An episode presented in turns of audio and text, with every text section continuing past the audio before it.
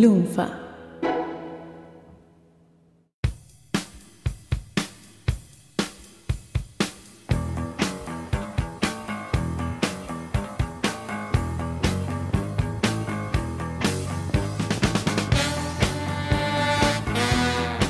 Hola a todos, bienvenidos a un nuevo episodio de Demasiado Cine Secret.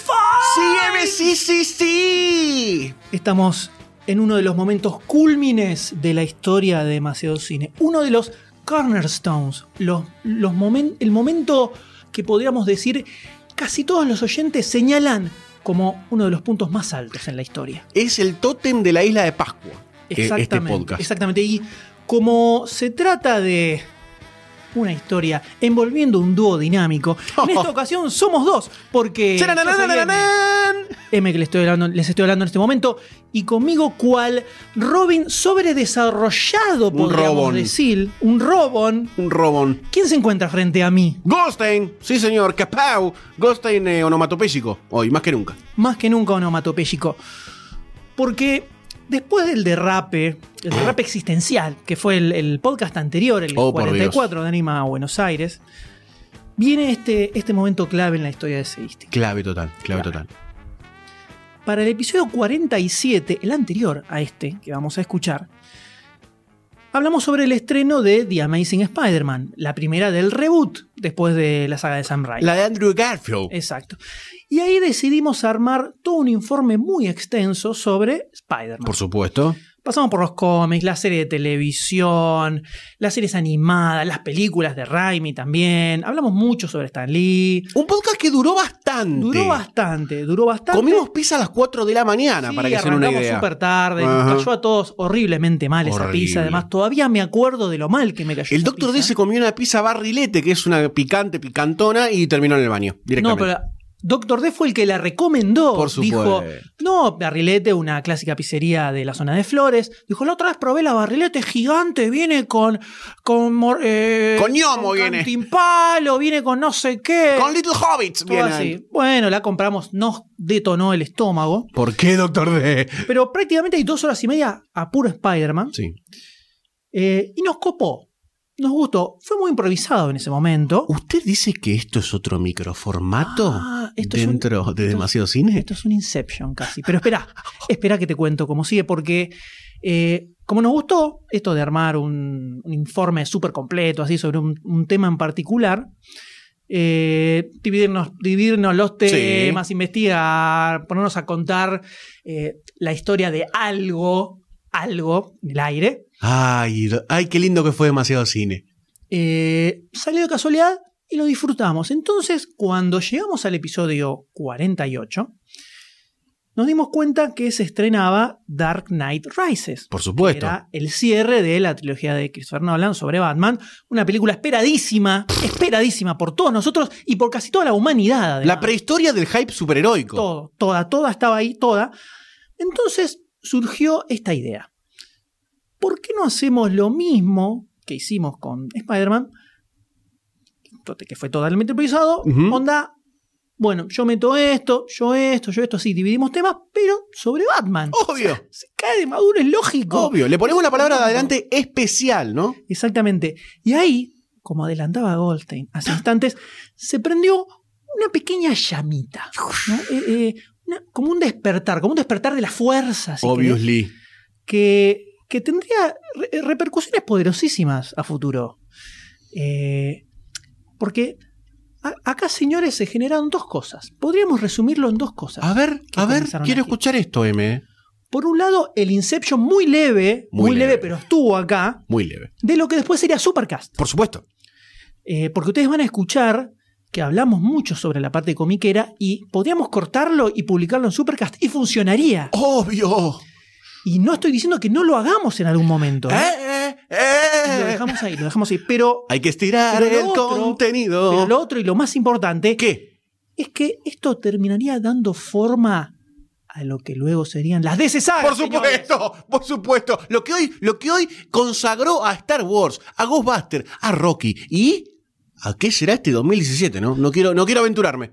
Todo eso no existiría sin este episodio que van a escuchar a continuación.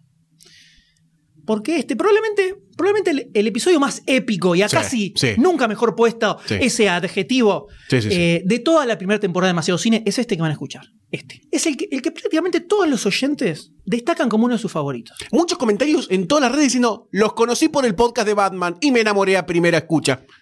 Tal vez el más escuchado de todos. No lo sabremos nunca porque fue imposible seguir con estadísticas de hace 5 mil millones de años. Imposible. Entonces, es muy probable que sí. Eh, por supuesto, estamos hablando, señores, al mágico e inigualable especial de Batman de 7 horas. ¡Ay, ay, ay! Siete horas, siete, Siete horas, horas. M. Siete, Siete horas horas. es lo que, lo que duran dos partidos largos de tenis, imagínate. Como vos mismo lo resumiste muy bien, al final de esa jornada, una jornada laboral. Ese fue- Exactamente. ese fue el resumen. El resumen que 7 horas fueron de publicación. Ahora vamos a ver lo que fue Eh. generar eso. Ahora vamos a, vamos a empezar a desenmarañar toda esta caja de Pandora que terminó en este podcast. Porque los DC Secret Files, hashtag DC Secret Files, desnuda todo el backstage de las mejores cosas Todo, que han pasado en todo. Demasiado Cine. Todo, todo. Las mejores y las peores. Exactamente. Todo empezó eh, muy inocentemente con un mail diciendo, che, ¿por qué no hacemos con Batman algo del estilo de lo de Spider-Man? Así empezó. Así. En ese tono estaba escrito el mail. Lo leías y esa voz sonaba en tu cerebro. ¿Se puede saber la cantidad de mails que tiene la cadena? Porque sé que lo has contado. Sí, tiene aproximadamente 180 Eh. en total. Eh, eh. Si querés te puedo decir exactamente el texto con el que inició esto. A ver, Yu. copiado textualmente del mail. Un mail que envié yo diciendo, miren lo que es esto, me emociono leyendo esto. creo, que, creo que lo que le pasó al programa de Spider-Man es que hablamos mucho sin parar. Y eso te termina mareando. No sabes dónde estás ni qué estás escuchando. Entonces, para el de Batman, deberíamos cortar mucho más para que, que parezcan muchos segmentos cortitos en lugar de dos segmentos de dos horas. Dos segmentos de dos horas. Y ahí es donde se empezó a, a ir todo al joraca. Por supuesto. Y, se nos fue de las manos, como nos pasa siempre. Empezamos Oh. así despacito y todo escala hasta el infinito. Casi que si hubiésemos tenido otra matriz mental podcastera, podríamos haber fundado el primer podcast de Batman en Argentina. Podríamos. No Pero- lo hicimos. ¿Por qué? Eh. ¿Para qué? Entonces empezamos a investigar, hicimos una división de temas, se empezó a dividir, empezó- em- se empezaron a pedir temas, yo hago este, yo hago este otro. Terminamos con más de 100 mails. Eh, se armaron Excels, Excels organizando cada parte, o sea, algo- Inimaginable. No, no, no, inimaginable, inimaginable. La escala de laburo previa ya estaba tornándose a niveles Era chinos. violentísimo, Sí, sí, sí. violentísimo. Y nos juntamos a grabar un sábado muy temprano, ¿A las 10 de la mañana puede ser? sí, a las 10 de la mañana, acá, en este mismo lugar, que ahora se convirtió en el estudio Lunfa. La historia que hay acá en este recinto, Goldstein, Por la Dios. historia. Con sillas mucho más incómodas, sin pie de micrófonos y con Sin mucho nada. más calor que ahora. Sin nada, más calor, sin la hermosa aislación, sin el- el- la biblioteca de la virginidad, todo, todo, todo.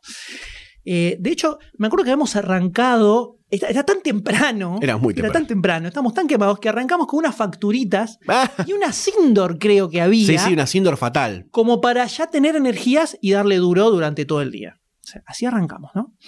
Eh, las íbamos a necesitar claramente esas energías, porque sabíamos que iba a ser largo, pero nunca nos detuvimos a pensar que iba a ser tan largo, Sí.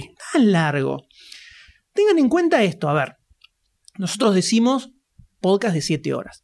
Esto es algo que se grabó en una sola jornada, o sea, nos sentamos, se prendieron los micrófonos y empezamos a grabar, en el medio pasó de todo, que ahora vamos a ver. Absolutamente de todo.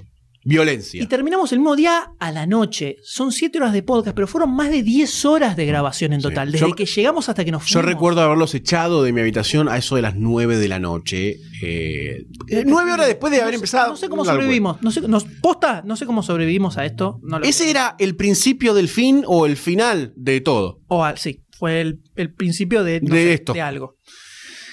Así que eh, este Secret Files lo van, a, lo van a encontrar no en una, tampoco en dos, sino en tres partes. Por supuesto. dividido en tres partes, que mágicamente, como sucede en todo acá en Lunfa, es como si lo hubiéramos diseñado, como si lo hubiéramos pensado para esta ocasión, porque se puede ir perfectamente en tres capítulos autocontenidos. Qué glorioso. Mágicamente funciona de manera increíble, increíble.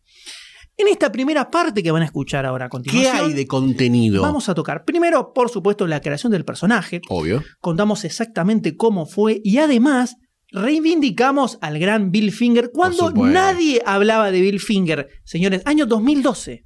2012, nadie sabía ni quién era Bill Finger. Y acá decíamos, Bob Kane, ladrón, ¡Ladrón! Lo que le, lo que le reconoce a Bob Finger. Igual recuerdo una anécdota de Bob Kane con Marilyn Monroe que lo reivindica un poquito.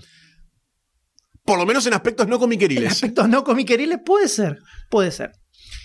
Dicen que todo el juicio, mira esto, dicen que todo el juicio que vino después y, y que, que culminó con la inclusión de Finger en los créditos de, de todo lo que aparezca relacionado con Batman, comenzó con este episodio. Nadie puede ni confirmarlo ni negarlo, así que quedará como una leyenda urbana. Pero, Justicia. oh, qué casualidad que salió este episodio y empezaron todos los juicios, ¿no? Justicia social se llama eso, M. Hablamos, entonces, hablamos sobre Bob Kane, sobre Bill Finger, sobre Frederick, Frederick Bertham y la creación del Comics Code Authority. Eh, recorremos prácticamente toda la historia eh, principal de los cómics de superhéroes. Pasamos por la Golden Age, la Silver Age, la revolución de Julius Schwartz en DC, Stan Lee contra el Comics Code, el New Look de Batman, Frank Miller. todo, ¡Apasionante! Todo, todo, todo, todo, todo, todo, todo está acá. Podría- Podría ser un episodio de Supercast, pero tranquilamente, pero tranquilamente. Después le toca al D, eh, que se encarga de las adaptaciones televisivas del personaje de Batman. Siempre yéndose a los 60, ¿no? El Sí, siempre, siempre. Algunos dirán, ah, claro, la serie de Adam West. No, No, no, no. no, no, No, no, no, porque el D, estamos hablando del D, y al D le decís, hablame de algo relacionado con la historia. El D va a empezar a viajar al pasado con su máquina del tiempo para traerte lo más recóndito que haya eh, existido. Cuanto más bizarro y inexplicablemente impopular, eh, el D lo toma. Totalmente. Entonces el D arrancó con los cereales. ¡Oh! Y, y se recorre todo, incluso eh, mete referencia a, a la mesa redonda de series animadas del Secret File anterior que pudieron escuchar. O sea, Referencias internas podcasteras. No, todo, completísimo, todo, todo, completísimo. Eh, es una aplanadora, es, es, el, es el podcast que delineó el futuro de demasiado cine, podemos decir. Eh, y esto, esto que van a escuchar Mm. es solo la primera parte. No. Solo la primera parte. Así Hay que tres, M, hay tres. la seguimos en la segunda. Que lo disfruten. Demasiado cine. Podcast.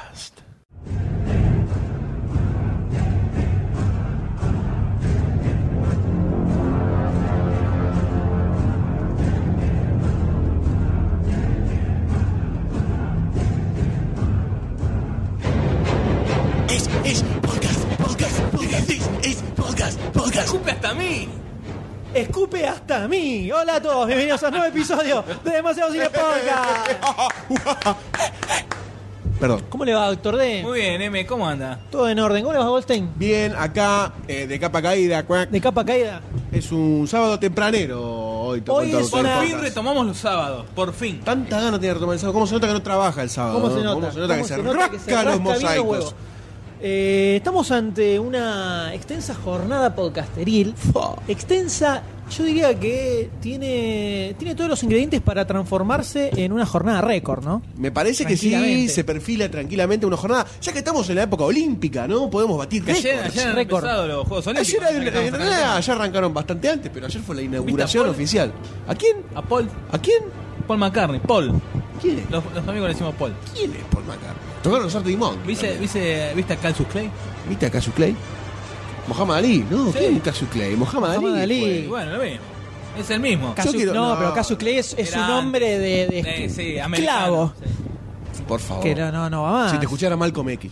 ¿Cómo se notan las inclinaciones, no? Del- Bartolomé Místricas. Claro, cla- Ca- Eh, Cassius por favor, Clay. estás hablando con el Moja, moja, ¿qué? Moja, no, Cassius Clay. no, no. Cassius Clay. Ojo que estás, ya sabes con quién. Muy bien, damas y caballeros. ¿Episodio número cuánto, doctor D? Estamos en el mega, hiper, super eh, Sarasa 48. Su Podcast 48. Ella wanna find me. Es el tema de Batman 4, ¿no? Va, Exactamente. va a estar, eh, es el tema principal. Parece que está en Batman y Robin ese. Es muy probable. Lo que vamos a tener en este episodio, emulando un poco. Freddie Mercury, ¿no? Así con el... Emulando un poco el, eh, el episodio anterior, el número 47, donde hicimos un super mega archi especial sobre Spider-Man. Sí.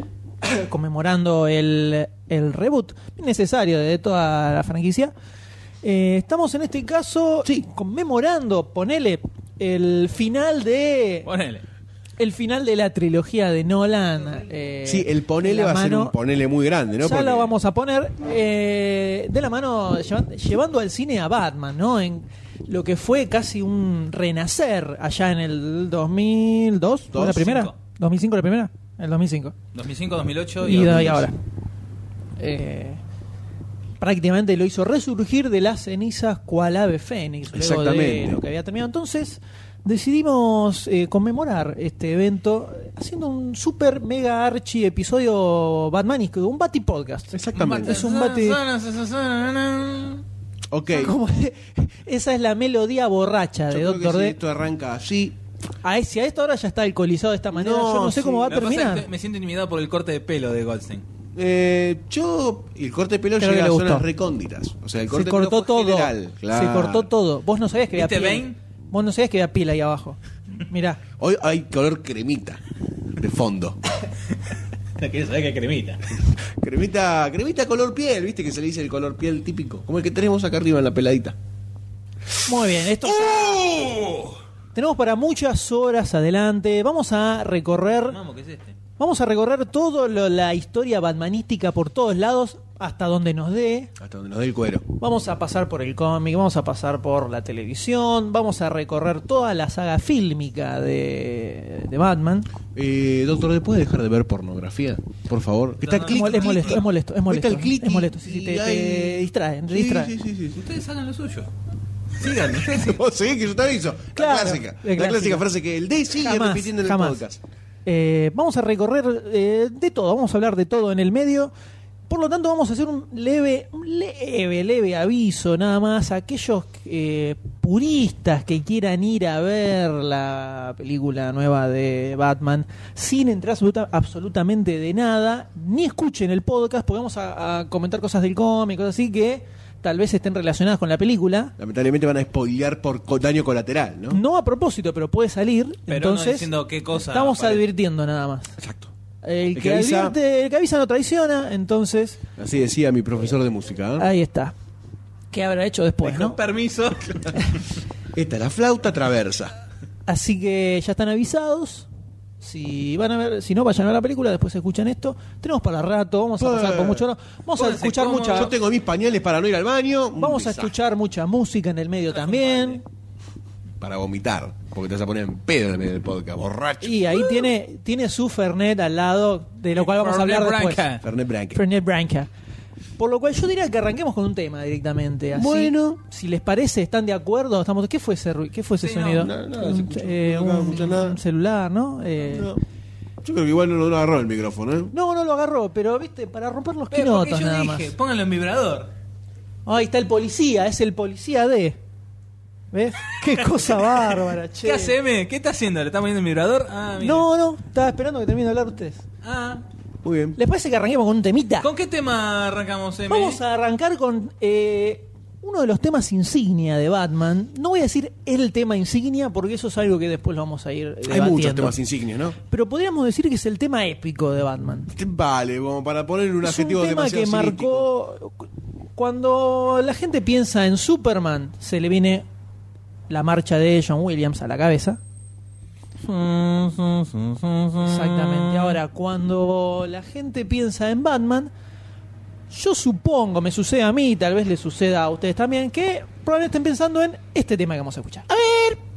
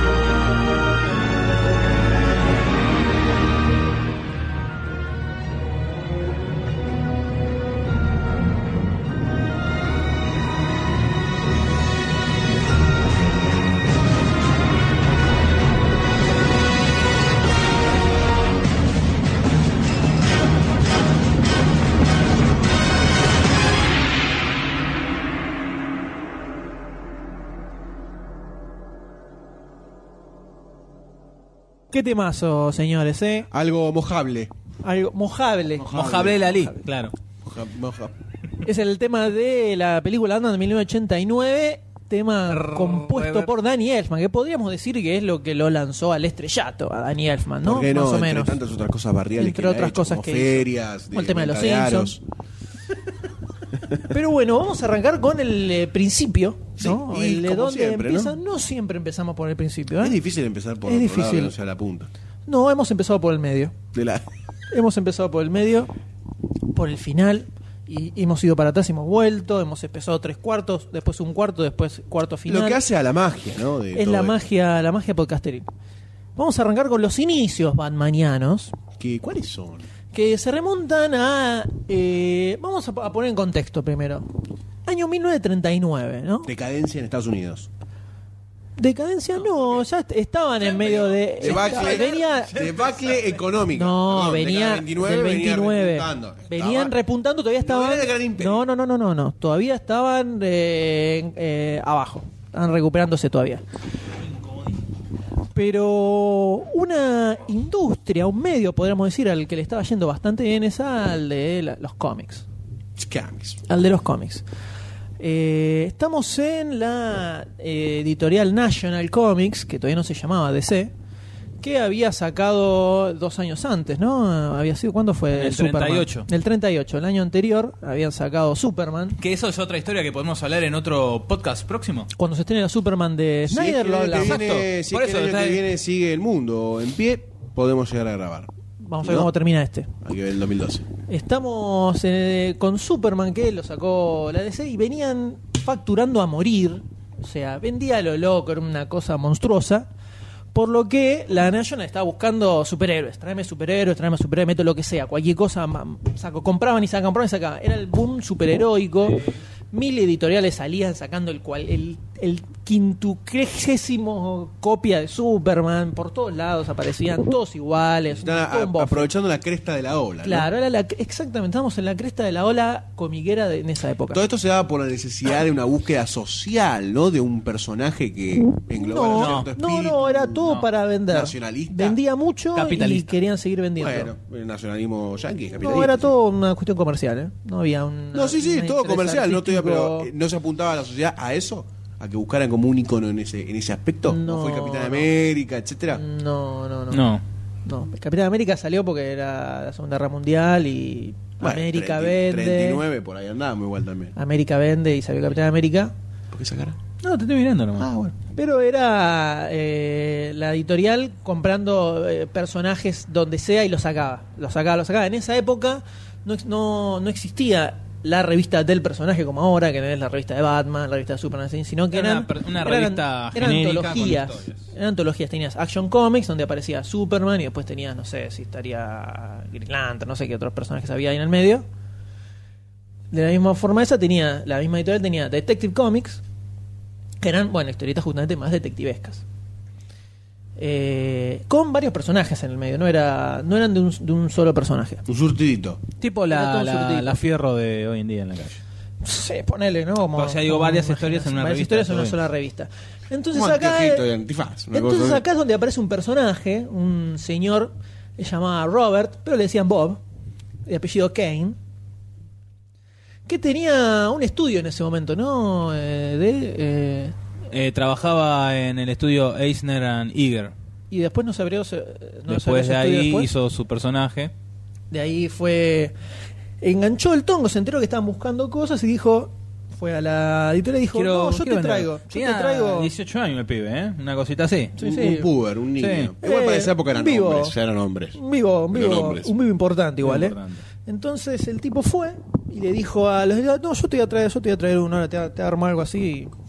Bien potable, digo, bien potable. Bien sí, potable. Chaboncito con alito. eh, oh. Grosso, grosso, te lo traigo. Fue, agarró, se sentó, dijo: A ver. Eh, bueno, A ver, eh, eh, The Shadow está bueno, ¿no? La sombra, lo recordarán por la película Sí, para de ahí un dibujo Alec de Baldwin. da Vinci. Agarra, eso para mí es chamuyo. Igual, Dice. Dícese. Bueno, el tipo era muy fanático de los pulps. Los pulps eran eh, historias, eran revististas muy baratas que tenían historias medio oscuras. prosa, ¿no? Escritas. Eh, medio oscuras, medio policiales. Ahí es donde nació eh, Doc. Savage, el fantasma, eh, The Shadow. Todos esos personajes nacieron ahí en los Pulps, que era lo que principalmente lo que leían los pibes hasta que apareció el boom del cómic y se empezó un poco a mudar para ese lado. Entonces, No solo de los cómics, sino también que había series, seriales de radios con claro, esos. sí, pulps. con esos personajes era como Estaba, había uno de, de Shadow con la voz de Orson Welles, o sea. de- Era que- grosso. que están- era hay grosso, capítulos era, para bajar que era- están era muy- lo que consumían los pibes en eso- ese momento, eran los pulps. Después eso empezó a virar al cómic, cuando el cómic empezó a hacerse mucho más masivo. Entonces tenías a Bob Kane, muy fan de los pulps, y de personajes como The Shadow, The Phantom, todos estos. Entonces se le ocurre hacer algo en esa onda, que eran medio darkies. Entonces dice, bueno, a ver, tengo Shadow, está el zorro, ponele también dando También, vueltas. no sé, un robo de esos. Bueno, zorro, murciélago, agarro mul- otro animal. otro multimillonario enmascarado, ¿no? Claro, agarra otro animal y se mandó un dibujito así de un personaje a ver qué onda. Agarra eso y dice, "Eh, no estoy tan seguro, voy a, voy, a, voy a pedir una segunda opinión. Y lo va a buscar a otro muchacho, también jovencito en esa época, ¿no? Sí. Llamado Bill Finger. Lo agarra y le dice, che, Bill, mira, te traje esto. Se juntan ahí un día 25 unos mates. Se juntan tomar unos mates. Mira, Bill, traje. Se me ocurrió este personaje para venderle a la National, ¿viste? Para, para facturar hacia lo loco. Lo agarra a Bill y le dice, ¿Cómo era el personaje? está bueno, pero el personaje era casi igual a Superman. Tenía cosas rojas en el medio. Tenía un, Negro y rojo. un antifaz dominó como el de Robin. Tenía unas alas, tenía dos alas tipo de murciélago fijas. que salían de. Qué lindo. Le salían de la espalda. Qué Enganchadas a la- lindo, era como un a los traje brazos. de vedette, Claro. más o menos. Más o menos. Era una cosa así. Eh, no tenía ni, No tenía ni guantes. guantes ni nada. Gadgets, nada. Entonces Bill Finger lo agarra y le dice, ¿sabés que sí? ¡Mierda! claro. Uy, perdón. No. ¿Bob? ¿Estás bien? No, le dice, está bueno, pero ¿sabes cómo estaría mejor? Por ejemplo, Agarra una goma y lo borra todo. Claro. Agar- sí, le sacamos el antifaz, le ponemos una capucha, le ponemos eh, orejas de- puntiagudas. En, En, lugar vez de, de, esa- en vez de esas alas le ponemos una capa que simule así con triangulitos claro, le ponemos como escalonada abajo para que parezca y de última, cuando esté volando, se pueda abrir y que parezca como si fueran Unas unas alas. alas. Si va, a Le ser medio, el- si va a ser medio detectivesco, podemos ponerle guantes, ¿viste? Claro, Así por no deja, huellas no deja huellas digitales. Eh, todo Le esto- cambiamos el rojo por el azul y el negro por el gris, así tiene como un, Un tono azul no, más era más oscuro. oscuro, negro. Claro, más oscuro, si es la noche, así, Rojo, te va a quedar negro, un, poco, ¿no? un poco mejor. Eh, y, Y el loguito, cambiame el loguito. Sí, poneme un, un murcielaguito, ponele, ¿no? Ahí en el medio, en el pecho, para que quede, viste, es así, el Batman, como decís vos, viste, que quede bueno. Ah, sí, dale. bueno, lo voy a Eh, pensar, lo voy a pensar, lo voy a pensar. Anda, Agarra- gracias, gracias, gracias. Gracias, Bill, eh, gracias, Bill, gracias. Bill. Choreo incoming. Agarra a Bob, se pega el dibujo, Bob era, Bob Kane era dibujante, Bill Finger era guionista. Bob Kane agarra, se pega el dibujo, va a la National y le dice, acá Mirá. les tengo, mirá, The Batman se llama, mirá, me- lo que es. Me inspiré mirá en lo un que es. dibujo de, de Da- Leonardo da Vinci. De mi mirá, sobrino. Mirá, mirá esto. Mira lo que es. La National le dice, dale, compramos, compramos, listo, dame, firmemos un contrato. Pero pará, en el contrato, uno importante, quiero que siempre aparezca Bob Kane. Que salga lo que quieras, pero siempre tiene que aparecer Bob Kane. Así es como al principio figuraba En todos Bob. Keynes, Batman. Y ahora con el, con el tiempo, en el 60 y En pico, en los el 70, fin- a mediados de los 70, 70, recién. aparecía abajo, created by Bob Kane. O sea, hicieron... El por alguna época desapareció el nombre.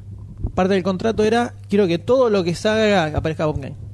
Vivo el bueno, pibe. dale, está bien. Chiquito, pero no era boludo. chiquito, pero, parecía. chiquito, pero no era boludo. Eh, No, era bastante pillo el flaco. ¿eh? Ah, sacaban personajes a full, así en esa época. Entonces agarra y dice, listo, buenísimo, tengo, tengo el contrato. Listo, eso". me salvé la vida. Muy bien, lo agarra a Bill, a Bill Finger y le dice, che, Bill, mirá, enganché esto, el personaje ese que te mostré, ¿viste? ¿Te acordás? Bueno, ahora hay que hacer, hay que, hacer- hay que producir las historias, así que dale, Dale. eh, ponete a escribir y, yo la dibujo. Y ahí donde Bill Finger, no Bob Kane, eso es una gran mentira, una gran falacia. Bob Kane es un chorro, es un ladrón, lamento tirarle abajo el héroe que podía llegar a tener alguien. Ya, Pero de la ya- misma ya en los forma- documentales ves que es medio... sí, medio ladri, ¿no? No, no, lo único que sabe, lo único que puede hablar, el único análisis que tiene de Batman es que era una persona normal que no tenía poderes, nada más. De la misma forma que hablamos en el podcast anterior, lo grosso que era Stan Lee. Kane es lo opuesto completamente, es un ladri. El de me contaba que en, el- en una biografía, la, la de, biografía de Will ¿no? Eisner. Eh, bueno, ellos dos estudiaron juntos y bueno, después trabajaron juntos un tiempo.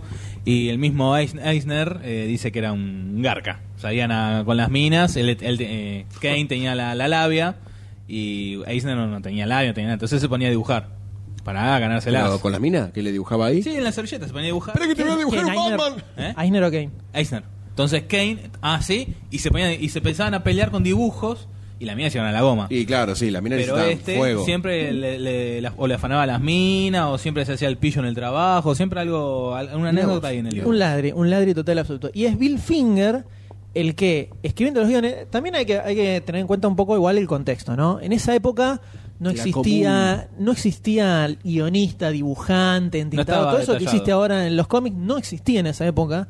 Hasta que vino Stan Lee, eso no existía. Una, alguien creaba el personaje y después eh, eran todos escritores fantasmas, dibujantes fantasmas. DC ahora reedita todas esas historias y no sabe quiénes los escribieron. Porque no Es hay- más, sí, en el- entonces ponen un aviso en los showcase, son unos libracos gigantes de 500 páginas donde pon- recopilan cron- cronológicamente todas las historias viejas. Incluso ponen un número de teléfono y un mail donde dice, si Sí, sabes, si tienes algo de información sobre quién pudo haber hecho estas historias, escribinos acá, porque no saben, no Franco hay Baniato, registro. ¿no? La gran Franco Baniato. Era- claro, claro, eh, Gente que busca gente. Guionista que busca guionista, sí. No, no, no había registro. Se usaba mucho sobre el escritor fantasma. Y fue en realidad Bill Finger, fue. Eh, no escribió casi ninguna historia de Batman. Eh, escribió algo cuando Eh. se fue a hacer las dailies, las tiras diarias, pero toda la primera etapa, casi 10 años del personaje, mayormente lo escribió Bill Finger. Después entraron otros guionistas, Dick Sprang u otros. creó personajes villanos. Bill Finger fue, ese- el, fue el que definió el- el- la forma, el diseño del personaje, incluso sin ser eh, dibujante. Fue el que creó todo el universo de Batman, fue el que creó al Joker, a Catwoman, al Acertijo, al Pingüino, a Robin. Todo eso lo inventó Bill Finger. Fue el que creó eh, Bruce Wayne, el nombre Bruce Wayne se le ocurrió a Bill Finger. El, eh, cuando empezaron a aparecer el Batimóvil, todas las baticosas, una creación de Bill Finger, todos esos universos, claro, un el universo raro. Bueno, la cosa es Bob Kane creó al, al personaje, en, en esencia, no en esencia, el nombre nada más. Claro, se le, El resto- ocurrió, una idea. tuvo la idea, tuvo el concepto, Bill Finger fue el es que como creó creado lo que es por, ahora. basado en una idea de él. Claro. O sea, lo que se le ocurrió a Bob Kane fue un superhéroe más genérico, como había un millón en esa época, Claro, y el otro le dio la y personalidad. el otro real. le dio una personalidad distinta. Y eso también sumó que un poco lo, lo- eran, eso sí era un poco de la idea que tenía Bob Kane, que era de basarlo en los pulps que a él le gustaban. Entonces, por eso, al principio, vos tenés las primeras historias de Batman, Batman salía con un chumbo y mataba a los chorros. Nada de que no, Batman no mata. En no. esa época no. El tipo agarra un una parte de noche, violento, así, te pega un, le pega un tiro en la cabeza, lo mató, listo. Eh, porque venía basado en cosas como La Sombra, donde el tipo mataba a los chorros. Eran oscurelis, la ciudad, no eran al principio tan eh, boludonas como las películas Legalmente West. correctas. Claro, eso vino después. Pero Batman, durante todo el primer año, hasta que eh, hasta el primer número de la serie Batman, que salió en el 40, 40. creo, eh, el Batman 1 fue el último número donde Batman mató, porque había una escena donde le caga tiros a un tipo y el editor dijo, no, es demasiado heavy que no mate más. Batman y listo. Eh, pero en toda esa época, el que fue el motor creativo de Batman fue Bill Finger. Y esto es algo que Bob Kane negó rotundamente siempre hasta que salió el Batman 89, donde ya había muchos historiadores del cómic, ya empezó Diciendo, a "Che, se armarse, te está acabando la claro, fachada", se empezó a eh. armar más una, una cosa más ah, estudiada. Sindical. Y empe- claro, no, empezó a salir eh, gente que estuvo investigando, entrevistando gente y todo decía, no, Bill Finger, Bill Finger. Entonces, a todo esto eh, Bill Finger murió, falleció en el 74, en el ¿no? 74. Sin haber Bien sido... boludo se hizo, ¿no? Bob Kane. completamente, Sin haber sido completamente en anonimato, sin haberse reconocido absolutamente nada. Vos ahora, si agarras algunos eh, algunos libros de historia del personaje o algo así, te ponen creado por Bob Kane y el guionista Bill Finger. Eh, no es algo que se conoce masivamente. La DC jamás lo va a reconocer porque le chupa huevo y porque él le compró el personaje a Bob Kane. Es un problema de Bob Kane que ya se murió también, o sea que no importa. Pero Bob Kane era un ladri. Era un ladri que hizo, eso es lo único que hizo. Eh, ocurri- se le ocurre un personaje genérico que Bill Finger le dio forma en lo que es Batman ahora. Eh, entonces, reivindicamos a Bill Finger. Desde y acá, desde Bob, un humilde- desde Te hubieras puesto- humilde situación. te hubieras puesto un toque más las pilas. En el 89 reconoció un poco más, eh, cuando se vio la película, todo ese quilombo, dijo, no, Bill Finger aportó mucho para el personaje, así, pero 10 años antes, cuando eh, más o menos en el principio de los 70, fines de los 60, Bill Finger había salido como a decir, mire, yo, yo fui que puso mucho, puse mucho en el personaje, esto no, No, es, no, esto no tiene nada que ver a lo que vos había traído al principio, y Bob Kane salió a decir Es que era todo mentira, completamente falso, este tipo que está buscando fama, nada que ver, un- eh, fue un guionista de una época, nada más, lo negó rotundamente, o sea, se garcó de arriba de un rascacielos en la cabeza de Bill Finger Una buena persona. que fue el que le puso huevo. Pero bueno, el personaje apareció. Aparece en los cómics y tenía favor, por un lado, que era una persona normal, que había entrenado para convertirse en superhéroe, digamos, y que era medio oscureli, además. Entonces, todo eso pegó muchísimo. Y empezó a vender a full también. Y se empezó a convertir en el segundo caballito de batalla De- de, de- la DC, con Superman y con Batman. Un año después le dan el- su propio título, Batman 1, que es donde aparece el Joker, ¿no? Sí, junto con Gatúbela. Junto con Gatúbela. Y en el. Catwoman. Catwoman, Gatúbela es para los hispanos. Y también en esa época, en la revista Detective, Detective Comics, porque salían los dos títulos Batman, aparece Robin. Acá también, a Bob Kane, eh, Bill Finger le decía a Bob Kane, necesito... Perdón, sí. Robin no fue creado por Jerry Robinson. No, eh, Jerry, Jerry Robinson entró como dibujante cuando Bob Kane se fue a la mierda. Ah, Y lo que y sí le dibujó al Joker, eh, Jerry Robinson. ah el Joker. Ah. Eh, o sea, que ahí hay una forma. pelea porque Bob Kane le negó Sí, siempre sí. que yo lo dibujé, él nada más vino con una foto de la película, la del película, hombre que ríe. Eh, en ese calculen que empezaron a hacer un montón de historias de Batman por todos lados y DC decía eh, haceme, eh, generame merca, generame merca. Entonces en un momento la misma DC empezó a meter guionistas, dibujantes, de todo para sacar las cosas porque no daban abasto Sí. en la, la producción. Porque eso después eh, estaba todo sindicalizado, entonces las tiras diarias se vendían a un montón de diarios. Claro. Era una industria, era una industria gigante. Eh, entonces empezaron a aparecer un montón de dibujantes. Jerry Robinson es uno que entró primero como entintador, después pasó a ser dibujante y es el que, se- según dicen, eh, fue el que creó al Joker, la parte visual del Joker, eh, cómo era el personaje. Fue de eh, Ah, la- Jerry como- Robinson. como Batman. Eh, aparece. eh, Bill Finger le decía a Bob Kane que necesitaba tener otro personaje con el que Batman pudiera hablar, porque era un embole que siempre estuviera pensando todo el tiempo. Entonces necesito a alguien con el que tenga un intercambio. Entonces, Bob Kane agarra la brillante idea de Bob Kane. Dice: Mira, le puedo poner un compañero que se llame Mercury, que tenga un super traje, así como super, con super fuerza, y que salga con él. Bill Finger le dice: ¿Sabes qué? Está re buena, está re buena tu idea. Está Pero- buenísima. Pero ¿sabes qué? No le Mercury es un nombre medio pedorro. ¿Por qué no hacemos que sea un chico? Que sea como un compañero de él, pero que tenga, tenga una figura paterna, que sea un chico, pero que sea como él, que también sea una persona normal, Huérfano. que un huérfano, que tiene mucha agilidad y, y trabaja con y, y puedan tener como un intercambio, eh, tipo un Watson. Eso es lo que quería Una Bill cosita Finger. así. Bueno, dale, hagámoslo como decís vos. Vos quién le chupaba un huevo, que facturaba, eh, hacer lo que quieras. Entonces, ahí es cuando aparece Robin. Cuando aparece Robin, estalla Es el primer sidekick, ¿no? terriblemente eh, la serie de Batman. Es el primer eh, compañero chico. En todos los Claro. cómics también. Eso disparó que todos los superhéroes tuvieran su sidekick nene. Bucky. Todos, todos, todos, todos tenían el mini.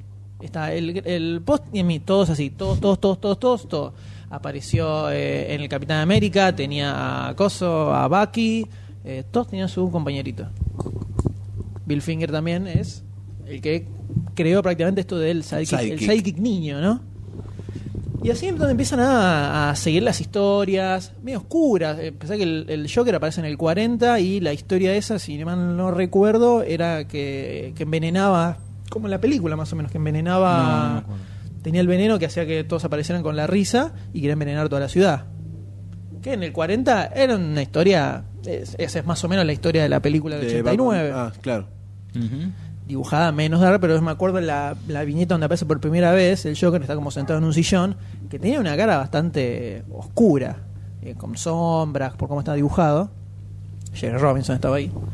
Eh, no era el guasón cagándose de risa de la El serie Adam West. payasesco. Claro. Tenía su background oscuro para la época, por lo menos. Ahora lo lees y. Sí, sí. Medio No es pedorrón. nada muy naif, pero. Claro, era, era, era bastante pesuti. Entonces levantó a full eh, la serie empezó a vender con todo terriblemente. Eh,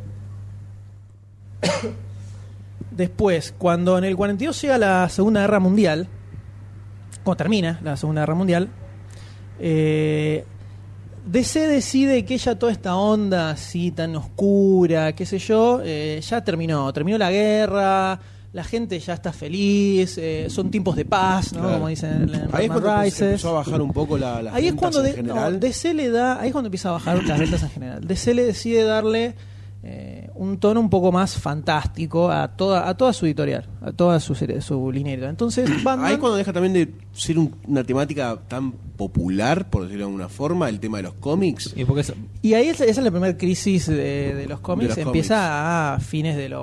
a- sí, principios de los 40. Después de la donde Segunda Guerra Mundial. emerge el comiquero como raza, por decirse de alguna No, forma. eso es los Eso vendría más 60 adelante. recién. No, eso es los 60 recién. Eh, el, el comiquero eh, aparece con Stan Lee. Prácticamente, podríamos decir. sí. El comiquero como. Como el lo Marvel Zombie, como se decía en su momento, aparece con Stan Lee. Que es el que crea un montón de cosas que dan a, lugar a eso. El niño que está en la casita del árbol leyendo en un cómic en un verano, No, mientras es todos que juegan. en esa época, el 42 todos leían historietas. Pasa que toda esa, toda esa generación también que leía los cómics ya estaba un poco más crecida. Y aparte en los Claro. 50 empieza la televisión. Eh, entonces, termina la Segunda Guerra Mundial, las historias se hacen un poco más fantásticas. Y los chicos que leían cómics a full en el 38, en el 42 ya eran un poco más grandecitos y no leían, no les interesaba leerlo. Y los pibes nuevos, mucha bola no le daban tampoco, porque era lo que había estado siempre, no era un- algo novedoso. Entonces, hay- se produce este el cambio de línea editorial, que se suavizan mucho todos los temas. Batman es en el que más se nota, porque venía de una cosa medio pesuti, no recontra pesuti, pero más o menos. Empieza a suavizarse todo un poco.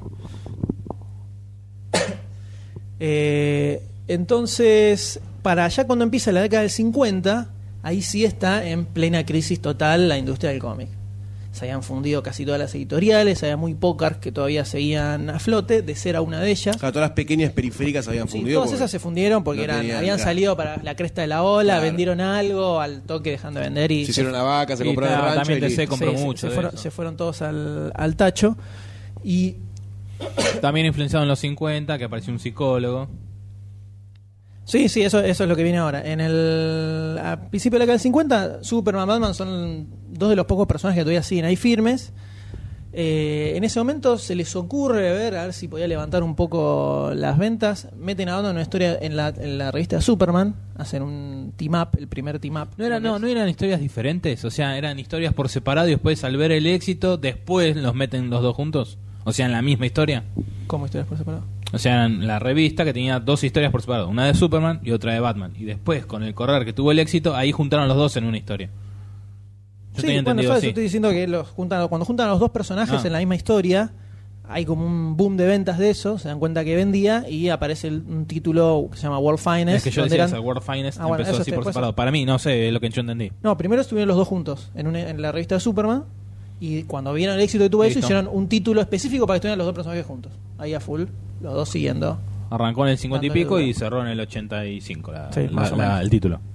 Ahora, acá hay que, vamos a hacer un paréntesis, que era lo que spoileaba hace un ratito el doctor. D. Bueno, perdóname por dejarte la bandeja. Está bien, no, está bien, tranquilo. En 1954 se da un acontecimiento que marca mucho lo que es la historia del cómic en Estados Unidos, que es un, Sí, contame. psicólogo que se llamaba Fe- Frederick Bertram, creo que era. ¿No era Freud? Guarda. No, ¿No era Bertram. Nietzsche? Frederick, Frederick Bertram saca un libro que se llamó La seducción del inocente. Este tipo lo que decía en ese libro era, hacía todo un análisis de las historietas y decía que No dormía bien el muchacho. él tenía sus problemas. El cómic era el culpable de eh, pudrirle la mente a los chicos. ¡Ah! ¿Qué vendiste eso? O sea, la delincuencia juvenil, que el cómic Todo, lo le llevaba la delincuencia al juvenil, les enseñaba a robar, malo, les, enseñaba, sí. les enseñaba, les mostraba a los malos cómo hacían todos los, sus crímenes, les enseñaba cómo, cómo ser criminales. Ojo, los libros no, eh.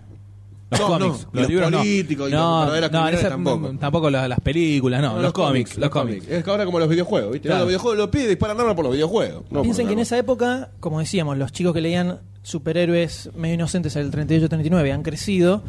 Lo que más vendía en esa época eran los cómics de terror o de crímenes medio sórdidos, tipo eh, de la editorial EC, por ejemplo, eh, de William Gaines, era, ¿no? El de, el de la EC.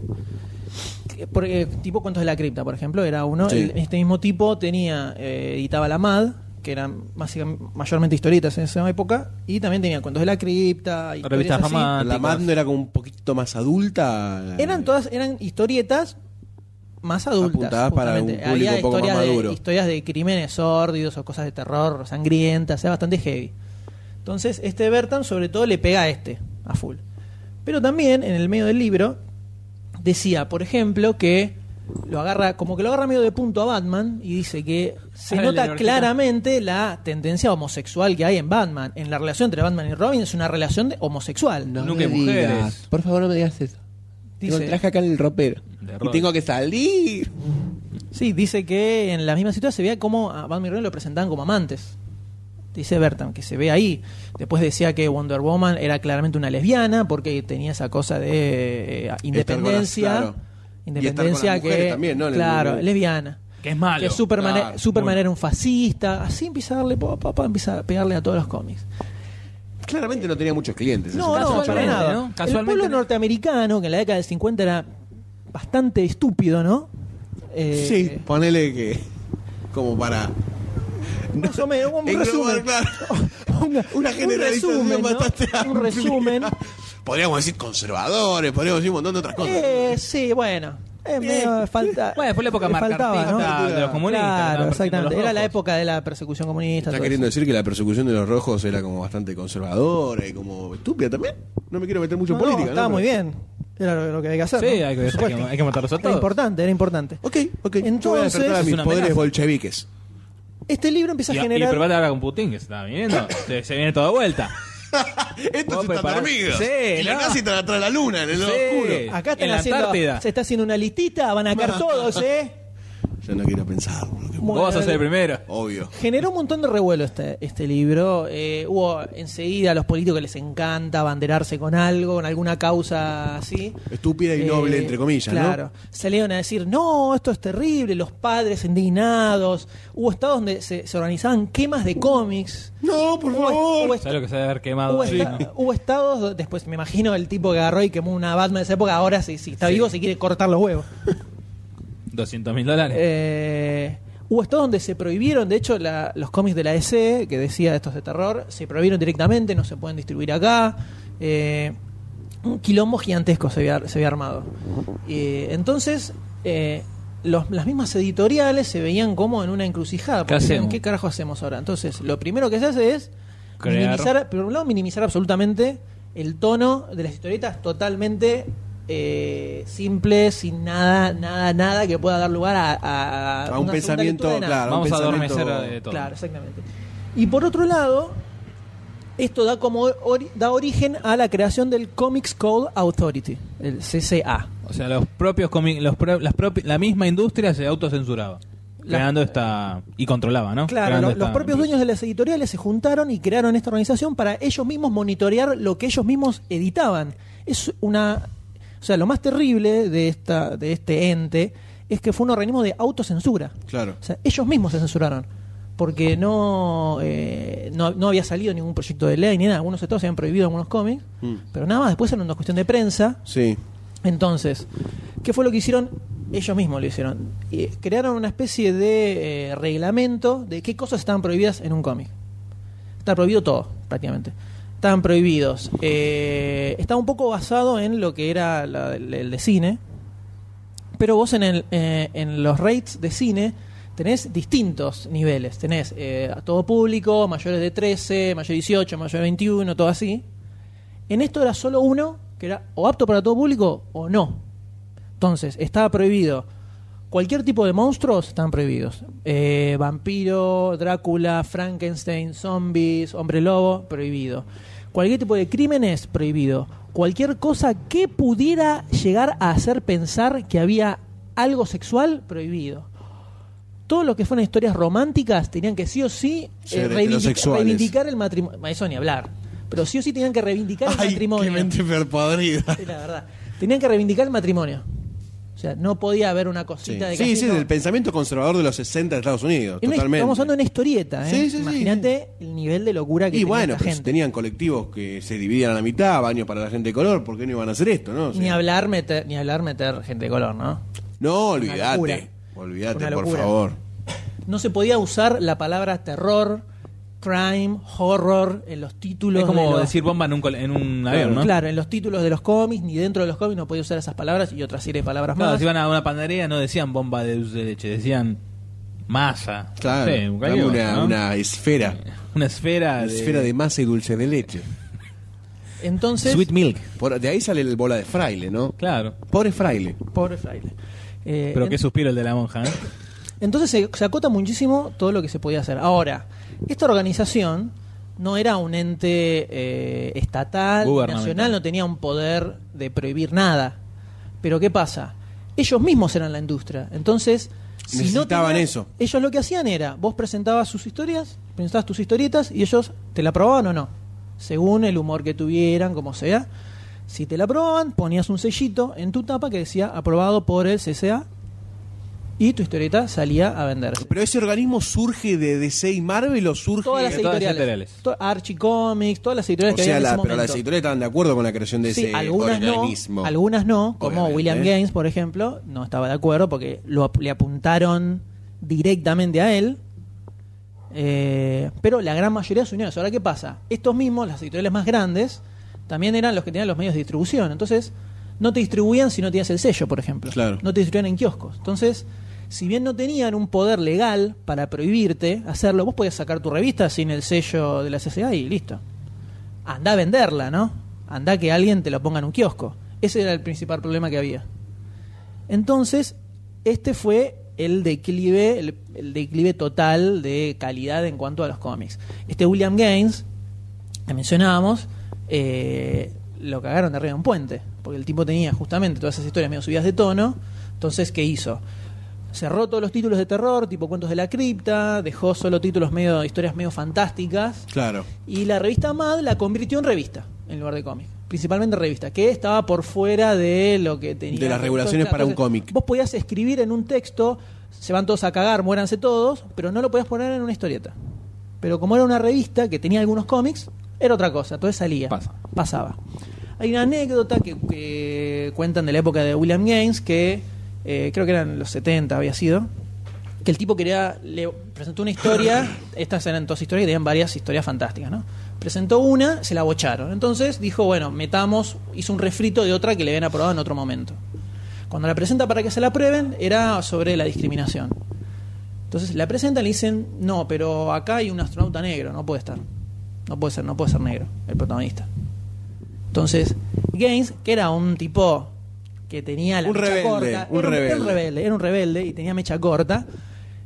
Agarra, lo va a encarar al que era el presidente de la CCA en ese momento y le dice, vos no me dejás editar esta revista y yo salgo a todos lados a decir que vos no lo hiciste porque justamente no querés que hubiera una persona de color. Es una historia que trata sobre la discriminación. Vos me sacás a la persona de color, no tiene sentido Claro. la historia. Entonces, o la sacamos, ¡Boludo! o la sacamos, o yo me fundo, pero a vos te quemo el rancho. Entonces el tipo... Oh, te quema el rancho. Claro, o sea, el Oh. tipo- el tipo se la comió y terminó saliendo. Ahora, yo les tiro en el- así sobre la mesa. ¿Quién se les ocurre que pueda haber sido alguien que le haya, que le haya puesto el pecho a la CCA? Guionista de cómics. 70 ¿Quién se les ocurre? ¿Alguno que, se, que conozcan? ¿Nombre? ¿Stan? Stan. Stan Lee. ¿Nuestro amigo Stan? Exacto. En el 70, principio de los 70, 72, 73, por ahí, el Ministerio de Salud o algo por el estilo del gobierno norteamericano se acerca a Stan Lee y le dice queremos hacer una historieta sobre eh, el consumo de drogas para que los chicos No consuman drogas. vean que está mal y que te hace mal consumir drogas. Este era un tema que Delicado. no podía existir. eh, Según la reglamentación de la CCA, no podía haber nada, ningún tipo de mención de nada de drogas. Esto fue en, la- en, la- en, la- en la- en el amanecer de los setentas. Ya ¿no? estamos en los 70. El código, el código se fue un poco actualizando, un poco a lo largo de los años. Entonces, se lo hacen a Stan Lee para eso. Entonces Stan dice, dale, recopado, hagámoslo en Spider-Man, hacemos una historia de tres números sobre eh, el consumo de drogas para que se, se entienda que esto está mal. Entonces le tiran, ¿y qué onda con la CCA? Y él dice, mira, a mí en general siempre me chumó huevos. Yo nunca... En general. claro. En particular pasaron muchas otras cosas. Nunca tuve problemas porque nunca tuve intención de hacer ninguna historia así con o sexo explícito, o crímenes sangrientos o algo por el estilo. Pero al tener apoyo del gobierno no creo que haya problema. Fue, la presentó a la CSA y le dijeron, no, vos querés poner en Spider-Man algo relacionado a las drogas. No, ni pedo, estás, no, no va, no va. Stan Lee le dijo, no, bueno, chúpela. Y sacó esos tres números de Spider-Man salieron sin el sello de la CCA. Y vendieron a cagarse. A partir de ese momento, la CCA dijo, bueno, ok, se puede replantear". publicar sobre drogas si queda especificado que está mal usar drogas. Cuando Stanley sacó esas eh, esas historias, creo que era Carmen Infantino, que estaba en uno de los capos de la DC, salió a decir, no, ¿cómo Stan Lee le va a hacer la contra a la serie? Va a sacar cosas de drogas, no lo puedo creer, es una, es una cosa terrible. Cuando Stan Lee saca esta historia, que cambia el código, un año después aparece la famosa historia de Green Arrow Green Lantern, donde el sidekick de Flecha Verde eh, era adicto a la cocaína. Y se Y muere. se inyectaba y, y se muere. Sí, tengo el recuerdo que está ahí como que ya había. Ah, no creo que se muriera. Pero la- en la tapa del cómic está eh, el primer plano de el chabón clavándose una aguja y eh, Flecha Verde y Linterna Verde que entran por la puerta y dicen, no, eh, Speedy es un yankee. Esa es la tapa del cómic. un año antes, un año antes DC había salido a decir que Sí, no, ¿cómo se le ocurre? O sea, Stan Lee es un grosso por muchas cosas. Y por eso le hacemos el aguante acá. Pero bueno, después eh, pasó el tiempo, el código se empezó a relajar un poco, ya en los 90 Ya está. no se le daba mucha pelota. Ya valía casi todo. Y en el 2000 más o menos ya se, le- se lo mandó a la mierda. Marvel sacó su propia codificación que pone, te marcas Claro, para una cosa, el- el parental como el cine, advisory, una claro, como en el cine. Tenía. eh, empezaban a sacar su- sus líneas de cómics para adultos y eso medio que desapareció. Pero bueno, lo que pasó fue, retomando otra vez a la historia original, cuando aparece esta CCA, eh, lo primero que hace es bajarle el tono completamente a las historias de Batman. Y empiezan a hacerse muy pelotudas en general. A raíz de esto de que lo acusan de homosexuales, es que aparece Batgirl, Batwoman. Claro, empiezan a crear todos estos personajes para decir, bueno, a Robin la ponemos con Batichica, a Batman la ponemos con Batwoman, para que vean que son heterosexuales, ¿no? Que, que Claro. tienen- Dicen que es por eso, no sé si es, no sé si es posta, pero justo ahí Casualmente, aparecieron, casualmente. justo ahí aparecieron todos estos personajes. Como para darle un aura más heterosexual y correcta en la Claro, sociedad norteamericana de esa época, ¿no? Tan Aparecieron conservadora, las tan historias cerrada. más, más fantásticas, con que apareció Batiperro, Batmito. Todos esos. Todos para darle más fumanchela, digo, ciencia ficción, ¿no? Así entramos a la primera mitad de la década del 60, donde Batman estaba en el pozo total y absoluto. No vendía una goma. Entonces, eh, de hecho estaban, estaban planeando en cancelar el título directamente porque no vendía nada. Entonces es donde lo agarran a Julius Schwartz. Este Julius Schwartz es un tipo que era un guionista y editor, terminó siendo editor en DC, que en, en la segunda mitad de los 50 la- había arrancado este renacer de las historietas que, que comentamos con Stan Lee en el, La edad dorada. la Silver Age. La perdón. Silver Age. Eh, este Schwartz había agarrado, había arrancado con Flash. El Flash, que todo- el nuevo, que todo conoce Barry Allen. Que dejó que antes era Jay Garrick. Claro, les empezó a dar un giro un poco más sci-fi, no tan boludón. Entonces el tipo este fue el que después agarró, eh, no sé, el hombre halcón, fue el tipo que creó la Liga de la Justicia, diciendo si la Justice Society funciona también, pues hacemos la Liga de la Justicia, junto a todos los personajes, y empezó a remontar un poco... A nerdearla, empezó a nerdearla. Y empezó a remontar un poco lo que era el cómic en ese momento, que era un desastre. Esto fue cuando está en Livio, que apareció la Ley de la Justicia, le dice el editor de Marvel, le dice, mira, me sacaron la Ley de la Justicia, están vendiendo a full, tenemos que hacer algo parecido. Bueno, hacete algo. Como, y Stan Lee, completamente anti-Bob Kane, crea Los Cuatro Fantásticos, que no tiene nada que ver con la Liga de la Justicia, pero eran un grupo de Es la superhéroes. primer familia de así. superhéroes. Claro, después aparecen los Vengadores que se hizo más choreo a la, la Liga de Justicia. Pero este Julius Schwartz fue una especie de mini Stan Lee de la DC. Agarró hizo todo un revuelo importante. Lee. Claro. Hola, soy, hola, soy, soy, soy. Muevo la cabecita con el movimiento. Muevo así la cabecita. Entonces, en el. Bueno, Cuénteme. no era necesario. Era muy necesario a esta te, hora. te van a poner el sello de la- anti, anti chicos. No me sé. ¿Cuál tiene? Este Schwartz lo meten a más o menos 63, 64, lo meten como editor de los cómics de DC y dice, bueno, sálvalo. Sé lo que puedas hacer, viste, sacalo. Entonces agarra el tipo y dice, bueno, vamos a volver a la época de Bob Kane. Basta del Batman pelotudo, vamos a meterlo más detectivesco, un poco más oscurito. Vamos, vamos. Pero adaptado a esa época también, ¿no? Con la- Obviamente, Con la, adaptado. traspolación necesaria, ¿verdad? Toda esa época. Entonces, eh, ya ahí es donde, ti- eh, por ejemplo, aparece la primera modificación del traje, donde aparece el óvalo amarillo, aparece un nuevo batimóvil, empieza a eh, había todo quedado congelado eh, por 20 años más o menos. El tipo empieza a cambiarle un poco la onda al personaje. Ahora, ¿qué pasa? Llega el 66 y ¿qué es lo que aparece? La serie, La serie de Adam Adam West. Oh my fucking Que vamos a hablar en unos Que instantes. en unos instantes vamos a Adam West. ¿Qué pasa? La serie de Adam West era completamente en tono comedia.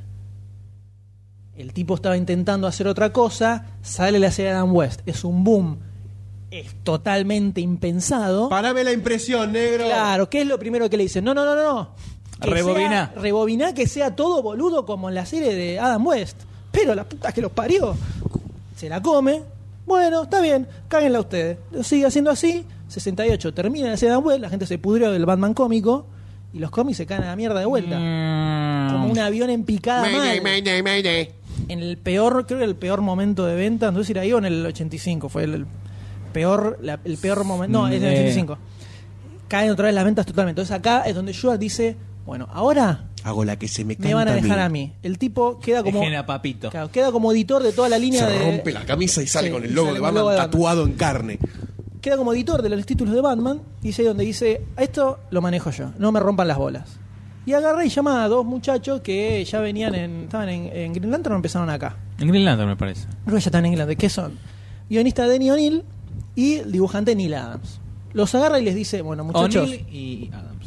Ahora sí vamos a volver al Batman de Bob Kane. Se Esta terminó es la boludez. Se terminó la boludez, vuelve el Batman Dark. Y ahí es donde... Hago una preguntita, Sí. por favor. En esa época, ¿dónde estaba Bob Kane? Se dice, vamos a volver al de Bob Kane. O sea, ¿qué estaba haciendo? Bob Kane estaba... Ah, de vacaciones en las Bahamas. Pero desde el 40, desde el principio de los 40 que se, se fue a la mierda de todo. Ah. No, no, mira que en, la- en los seriales estuvo metido. ¿eh? Bueno, los seriales, pero en la- prin- a principios de los 40 el tipo se O desentendió sea, del de- cómic. después se, se vivió fue a de hacer- regalías. Claro, se fue a hacer. No, de hecho no, no, sé- no le pagaban regalías. En esa época no existían. le- Ah, o sea, vendió solamente vendió el personaje. Sí, sí. Eh, en esa época te compraron el personaje y fuiste como Jerry Siegel Claro. y Joe Schuster, que los cagaron de arriba de un puente. Superman. Eh, de hecho, no, no sé, si- no creo que haya cobrado por las películas. Bueno, podés, y todo tirarle, eso. podés tirarle un, un palito, dos palitos, ¿no? Pobre tipo. Eso, Y eso bueno, sí murió en la eh, miseria. Neil Adams fue el que le consiguió algo a los creadores de Superman.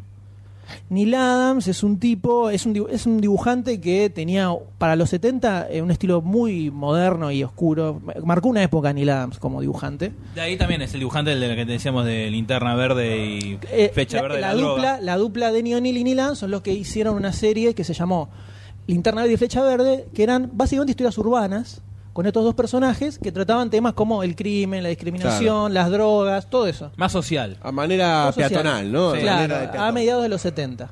Bastante heavy. Entonces los, los meten acá en Batman. Le dice, hay que modernizar a Batman. Acá es donde se da el, el cambio, ya podemos decir, a la etapa más moderna del personaje. Con, por ejemplo, la capa bien larga, con las, las puntas del, La de oreja las orejas bien A largas. este Batman más gótico, por decirlo de Claro, alguna las forma. sombras, eh, más pronun- las formas más pronunciadas de la máscara, el tipo más alto, corpulento, más grosso. Ya venía, ese cambio ya venía de cuando Schubert se había agarrado a los cómics, le metió la serie de Batman en el medio, la mataron y acá empezaron a remontar otra vez eh, un Batman más oscuro. Y empezó a tener un poco más de, por lo menos, críticas más positivas. No es que empezó a vender a full completamente.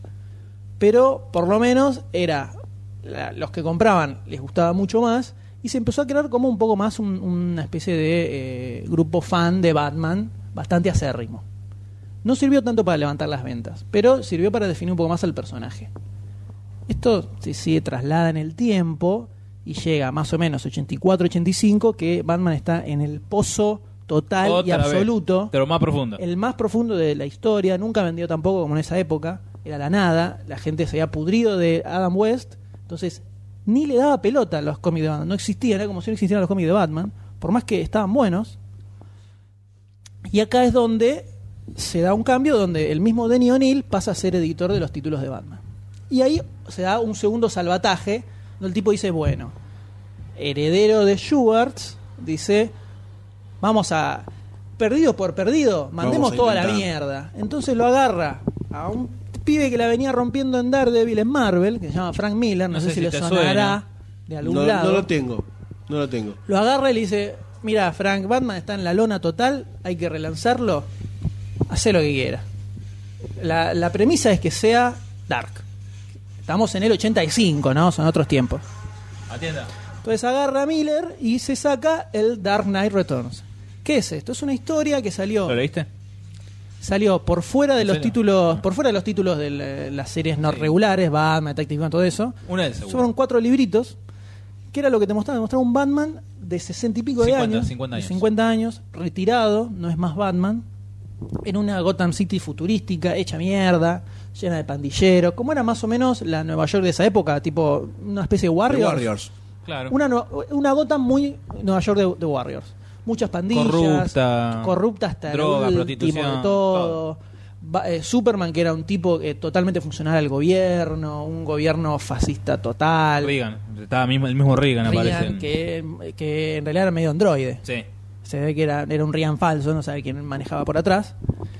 Y van este Adam West, que estaba todo el tiempo perseguido. perdón, eh, Bruce Wayne. Bruce Wayne. Adam eh, West. Adam West es Y no sé alcalde. si antes dijo- en un momento dijo Superman en vez de Batman, ¿eh? No, No, no, estoy Superman era funcionario No, del gobierno. No, no, antes de empezar con esto, eh, Bueno. de los 60, 70. Entonces. Bienvenidos al podcast de Superman.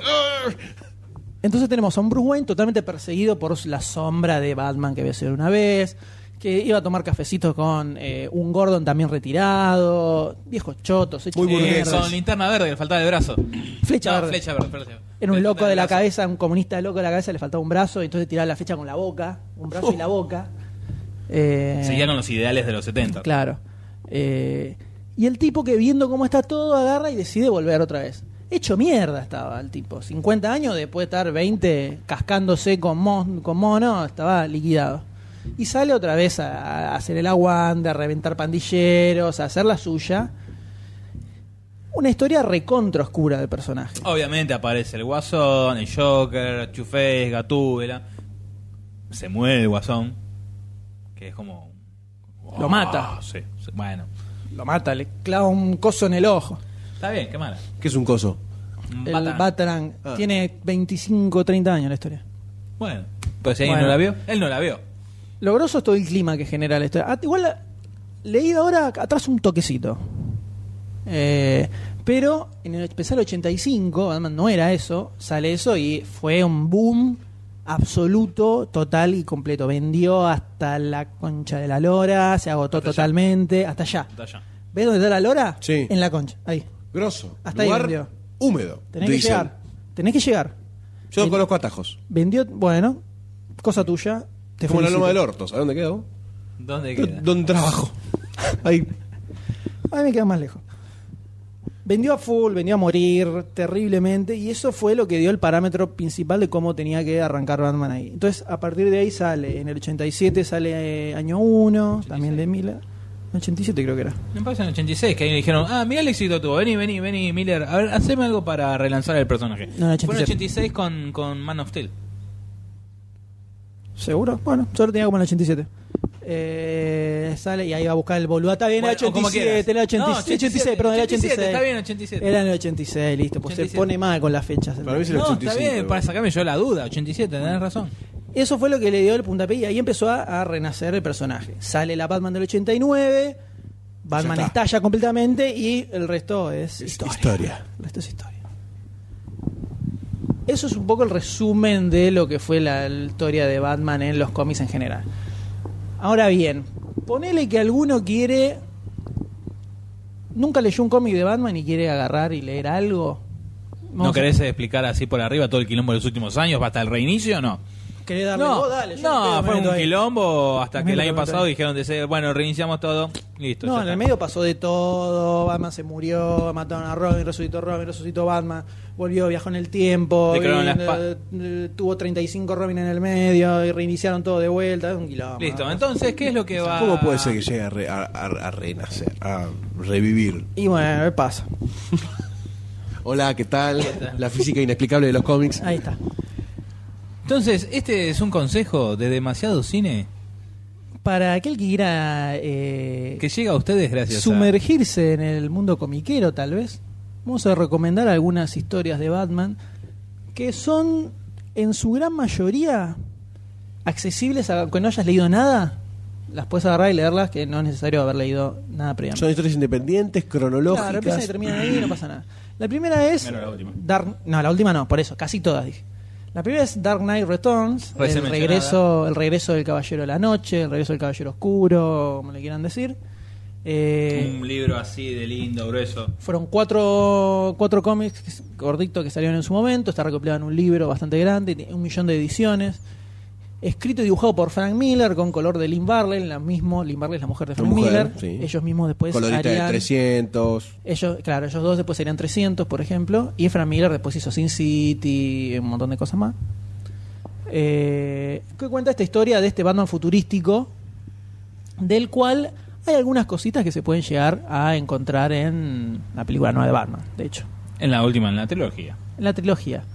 Eh, según dicen, eh, Barton cuando tenía que sacar a empezar a hacer la película, le, dio bastante bola a este cómic, como que en cuanto al tono del personaje y lo que lo tenía que, como era su contexto, digamos. Después la otra es eh, Batman Año 1, que salió hace poco como película animada también, también de Frank Miller, pero dibujada por David Mazzucchelli, la misma dupla que había laburado en Daredevil antes. Ya había venido Haciendo una trabajando cosa el chabón. alucinante en Daredevil, Ya se conocían los pibes. ya se conocían.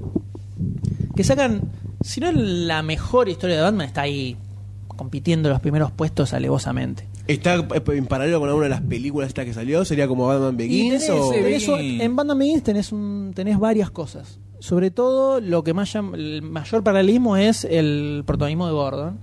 Que eh, y año 1 es casi una. Es, eh, Gordon y Bruce Wayne casi al mismo nivel, más o menos. De grositud gótica. de protagonismo, de protagonismo en, la- en el cómic. Y lees eso y al final decís, qué grosso Gordon.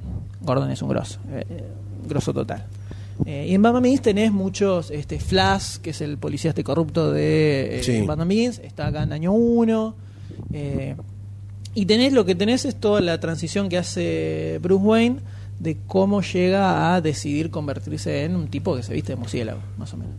Y en Batman hay muchas escenas acá, acá también cuando está encerrado en Arkham, en la película, que viene toda la policía y termina llamando a la horda de murciélagos. Se da una situación muy parecida Sí. en el cómic. Eh, tiene varias cosas. Eh, el secuestro, más o menos, el secuestro de los hijos de los hijos de Gordon en la 2. Acá pasa algo parecido. Está muy fiel adaptada en la película animada que Sí, salió este año. sí muy buena película también, ¿no? Está muy buena. toma- eh, Linda animación, Sí, lindo guion manejado. Adaptan muy, li- muy, Muy literalmente el linealmente cómic. Una excelente historia. Después otra es La broma asesina o The Killing Joke, escrita por Alan Moore, que tal vez lo conocerán por Watchmen o por eh, V de Venganza. V de venganza. Eh, o sea, son nombres populares, digamos, hoy en día. Que lo que escribió este tipo con dibujada por Brian Boland, los dos ingleses. Brian Boland, un hijo de su madre, lo que dibuja. sí. Es una historia de 48 páginas, nada más cortita, pero que marca lo que sería la dualidad grande que va a, a- a vivir por el resto de la vida de. Batman entre Batman y el Joker. Es donde se define bien claramente esto de que el Joker le dice a Batman, nosotros somos iguales. La única diferencia es que yo me pasé al lado de la locura y vos te vestí de murciélago para evitar volverte loco. Pero los dos somos iguales, los dos tuvimos eh, vidas jodidas. Vos decidiste verte de murciélago salir acá, yo me vestí de payaso y salí a matar gente. Es, básicamente eso es lo que plantea este cómic. Y eh, no voy a contar mucho más porque está bueno leerlo. Igualmente es un poquito de, em, de, em, de Dark Knight, ¿no? La película tiene es ciertos muy, es paralelismos. muy de Dark Knight. El, todo lo- el- la personalidad que tiene el Joker y, y lo La que relación con lo que él quiere hacer con dos caras en The Dark Knight, eh, en The Killing Joke lo intenta hacer también con otro personaje. Pero es, eh, la historia central de- son 48 páginas nada más. eh. Hay, cuenta mucho en esas 48 páginas. Sí. Básicamente lo que tenés ahí es, lo que dice el Joker es, yo tuve un día de mierda y eso generó que eh, me volviera loco. Cualquier persona que le pase lo mismo, se termina volviendo loco también. Claro. Eso es, o sea que todo, to- cualquier persona es corruptible si tiene un problema. Exacto. Entonces, Recomendable. súper recomendable, súper recomendable. Eh, probablemente una de las mejores historias del Joker que existen, en- que se hayan hecho en general. Y esta cosa que hace Alan Moore de que en esa época sobre todo te escribió una historia y con esa historia vivía la editorial vive 20 años. Y lo sigue haciendo, lo sigue haciendo. tapa dura ahora, lindo. Linda edición. ¿Te gusta la tapadura, parece, no? Sí. Le gusta. Después voy a tirar una que no está. No sé si, si vos buscas en Google las mejores y todo, va, no sé si aparece esta. Pero es una que a mí me gusta mucho y yo la recomiendo, que se llama El nacimiento del demonio. ¿Qué opina No el es una historia D? de Batman. No la leí esa. Ah, bueno. No la leí yo. No es una historia de Batman. Te cuenta el origen de Ra's al Ghul. Mirá vos, qué interesante Ah, caramba. saberlo eso. ¿eh? Ra's al Ghul en los cómics, Pará, pará, vos la tenés. yo la tengo. en Entonces me la prestaste. Que me ¿Te la presté? Sí, Ah, los dos. El nacimiento- el hijo del demonio y nacimiento del demonio. Es verdad. Eh, Entonces, ¿qué te yo. pareció? Te vuelvo a preguntar. No me acuerdo. No se acuerda. mucho. Bueno. En los cómics, Ra's al Ghul es muy distinto como es en la película. Después el último lo hablamos un poco más cuando hablemos de Batman Begins. El tema es que en los cómics es inmortal posta. Lo que en la película Con el pozo de Lázaro. lo, hace cre- lo, lo hacen ver como que en realidad es porque siempre tiene dobles, que dicen que es inmortal. En el cómic es inmortal posta. Descubrió el pozo de Lázaro, se llama, que es una especie de pozo extraño donde se sumerge y sale y revive. Entonces te cuenta la historia de este tipo que empezó. eh, tiene. eh, no, no voy a contar más nada. Ah, Después, vamos, porque después viste, empiezan a echar bolas. ¿Lo digo o no lo digo? No iba a tirar spoiler de Batman eh, Rise. Hoy está con la M de Mirta Legrand. Ahí, lo dejamos, lo dejamos, lo dejamos, Lo dejamos ahí. Está escrita por Denny O'Neill, que ya lo mencionamos bastante, y dibujado por Ray Fogel, que no es uno de- que no recibió el crédito que se merecía en su historia batmaniana. Es un dibujante que le hago todo el aguante del mundo, es un tipo que tiene un dibujo muy dinámico para lo que es Batman. Un aplauso para Blake Fogel, por favor, cerrado. Cerrado, Se lo cerrado. merece completamente. Pensá que en una época donde estaba Jim Aparo dibujando Batman, Sí, eran, más, eran estructurado más. estatuas moviéndose y este tipo tiraba unas líneas locas, una cosa una alucinante. Norm Brayfogle, Brayfogle. un genio. Agéndenlo. No todo el mundo les va a tirar este dato. Y ellos dos, en esa época, si no me equivoco, estaban dibujando en la serie de Batman Sí, que lo normal, dibujaron Anarchy. eh, con Alan Grant, dibujaban Anarchy. Y en esta historia dibujan ellos dos, es un libro grandote, lindo, muy buena historia. Si quieren saber cómo es la historia posta de Ra's al Ghul y por Sí, qué es termina bueno saberlo porque es un convirtiéndose personaje un- es un también, personaje ¿eh? interesante, es un personaje interesante. Y más con las puntas que tiran también en la última película, más allá de que sean eh, mentira o tirar a los No, ver, te tira como todo, cierta, sí. te da como cierta incertidumbre a analizar sobre dónde viene el personaje, ¿no? Ahí ah, sí, un dibujo de eso sí, los tengo. A ese estilo de Batman lo tengo. Claro, ves muy, como muy Hay, un- hay una línea de, de muñecos con esta, este tipo de formas, capas, colores. Eh, No, no, por el diseño de los personajes. sí, vos. ¿Pueden decir los personajes? No, te estoy mostrando el, el estilo de dibujo. No, no, pero bueno, hay una línea de. Mira qué bonito. Estas cuatro que mencionamos hasta ahora las pueden agarrar así nomás, las leen, no pasa nada, no necesitan tener ningún conocimiento de lectura de otra cosa. Las otras dos que vamos a tirar están más o menos ahí. Eh, igual son- se pueden leer tranquilamente. Una es Una muerte en la familia, que no está tan buena. Pero es un, impactante. es un punto fuerte que fue la muerte de Robin. Otro de los El inventos de, segundo de- Robin. otro de los inventos de Denny O'Neill, en el momento cuando agarra para intentar hacer resurgir a Batman. Esto fue eh, en 88-89 también, 89. fines de los 80. Lo que el tipo agarra dice, Batman tuvo muchos Robin no, en el medio. El primero que conocemos todos, Ricardo Tapia, Dick Grayson. Eh, ya en esta época se había retirado, ya estaba grandecito, entonces era un personaje, se llama Nightwing, era su propio... A la, a la nocturna, como a la estaba nocturna. Eh, entonces, eh, Batman tenía otro Robin. En esa época, a Denny O'Neill se le ocurrió decir: Vamos a sacar una votación diciendo: Estamos haciendo una historia, la historia llamada Una muerte en la familia. Al final de- hay un número que termina don- con eh, donde pareciera que se murió Robin. No, el, el número termina que está Robin atado eh, en un depósito con explosivos. Bueno, así termina el, el- no, no tenía que explotar. No, no, termina así. Al próximo, ahí ponen el número de teléfono, cero, había dos números. Había dos 0801, querés que viva Robin. 0802, querés que muera Robin. Por 28 votos ganó... Oh, ¡Chamullo! ¡Chamullo! Bueno. No, Lo de la así. votación para mí es un chamullo total. Bueno, siempre, hubo- para mí, Hubo 24.000 llamadas, una Sí, cosa así, y por 28 votos... de- la gente Ganó. votó que se muriera Robin. Para mí siempre lo quisieron matar y 24 votos es Sí, un- nada, ¿sabe qué? no existe un margen de 28 Bueno. votos en ese tipo de cosas. Para mí eso fue chamullo, pero estuvo buena, estuvo in- inteligente la movida. Sí. Vos decidiendo si se muere o vive Robin. La gente decidió que Robin se moría, entonces al siguiente número Robin se muere. Lo mata el guasón. Hay una película animada O sea, sí, también, perdón, ¿no? perdón. Hay una película Claro, animada. Explota, Under the Red Hood es la. Under the Red Hood. explota y el di- había dos dibujos. Uno diciendo Batman teniendo a Robin diciendo vive y el otro que ya está ahí todo ensangrentado. Sí, tenés razón. Está explotado. Impactante esos cuadros también. Y en la película animada. Y eso quedó una- fue una imagen de Batman sosteniendo a Robin hecho mierda, una imagen que quedó en, ahí presente hasta que hace unos años se ocurrió revivirla. Sí, bueno, toda una 2005 tiene boludez. todo. Y eso está Under the Red Hood. La película arranca con ese segmento del Joker cascándolo a Robin hasta liquidarlo. Eh, y la última que vamos a recomendar se llama Nightfall. La caída del murciélago, hay varias, eh, Traducciones. varias traducciones. Todos, todo esto que estamos mencionando no son tan. Creo que al- algunas se puede llegar a conseguir en Mercado Libre, en castellano, sí se consigue las ediciones en inglés.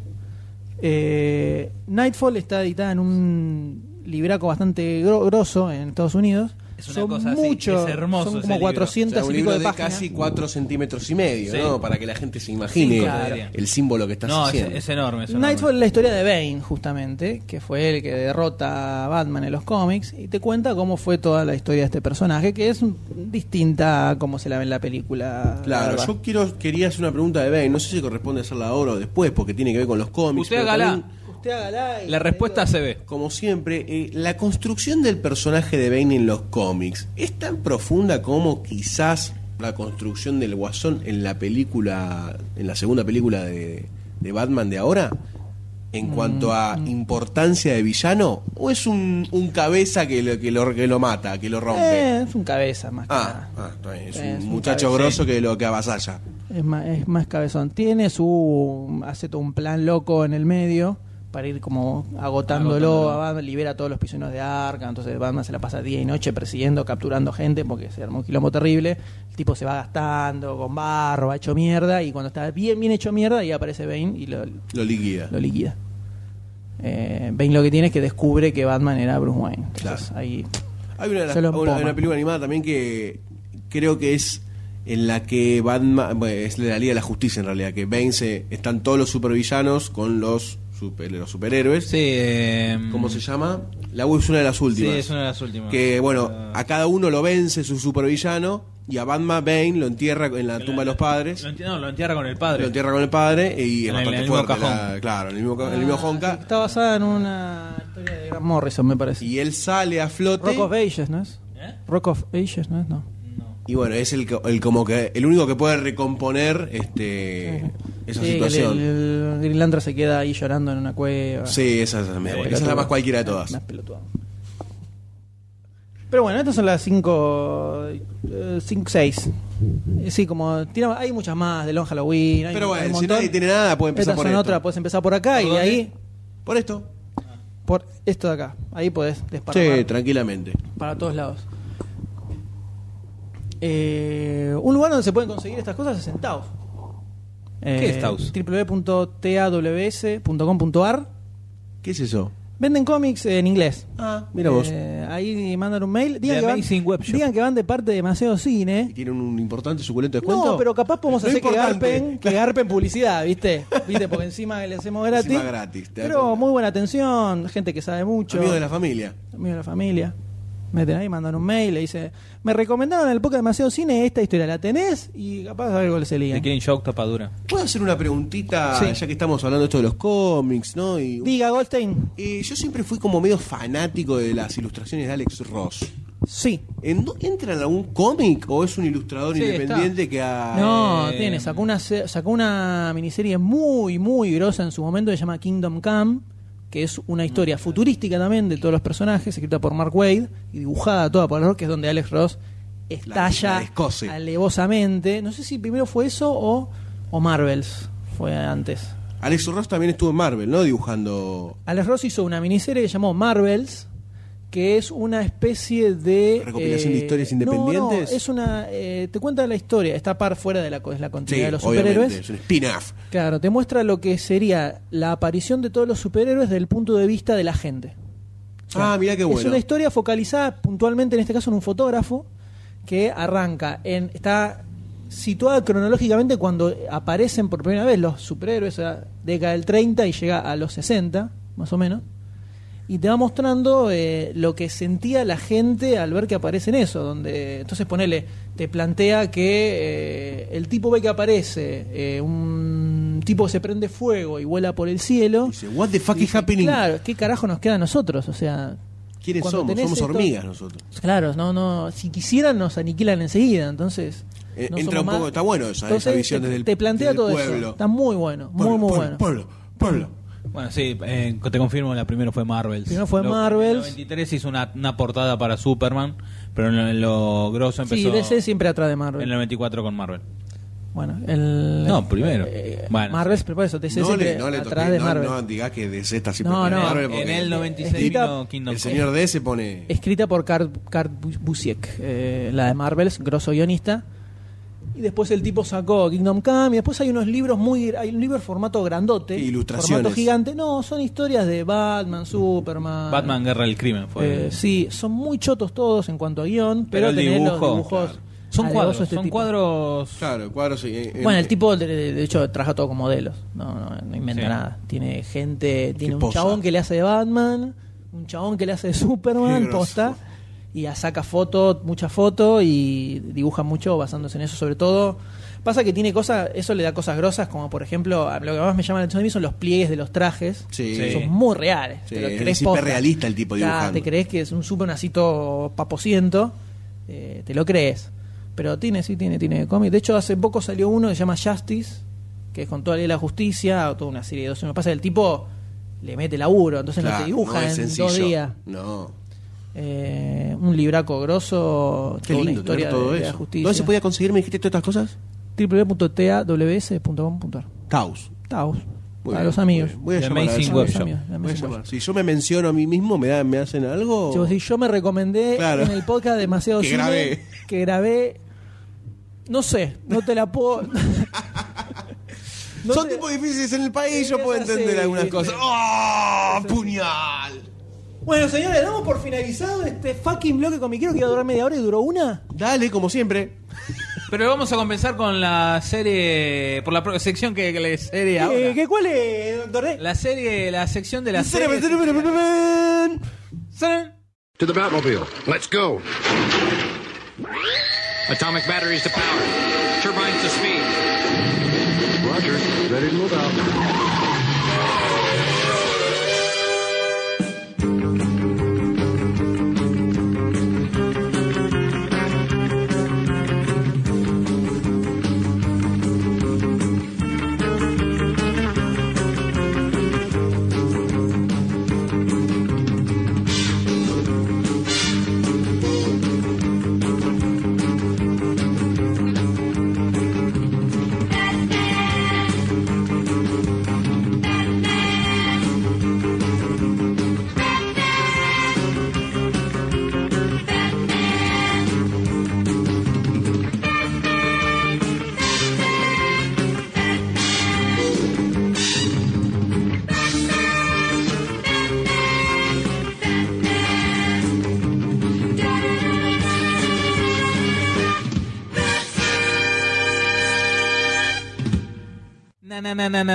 Podcast. Muy bien. podcast podcast líder La quemazón de la semana se hace efectiva el sábado. hora y cuarto hablando solo me dejaron ahora que les toca a ustedes No, no, que no te deja meter bocadillo. Ustedes, como si él fuese a hablar, ¿no? Ah, Ahora le toca a yo te ustedes. digo, yo, mira, yo vos me decís, Semi Robin, yo te acompaño, pero hasta el final. Vamos a hacer un poco de tortas, pero soy, pero te juro. yo quiero que seas mi gatúbela Pasa que no te deja meter un bocadillo, ¿viste? Vos querés hablar, ¡pum! Te empieza con la historia del cómic. Me pegó un sopapo de bo- bo- escupida.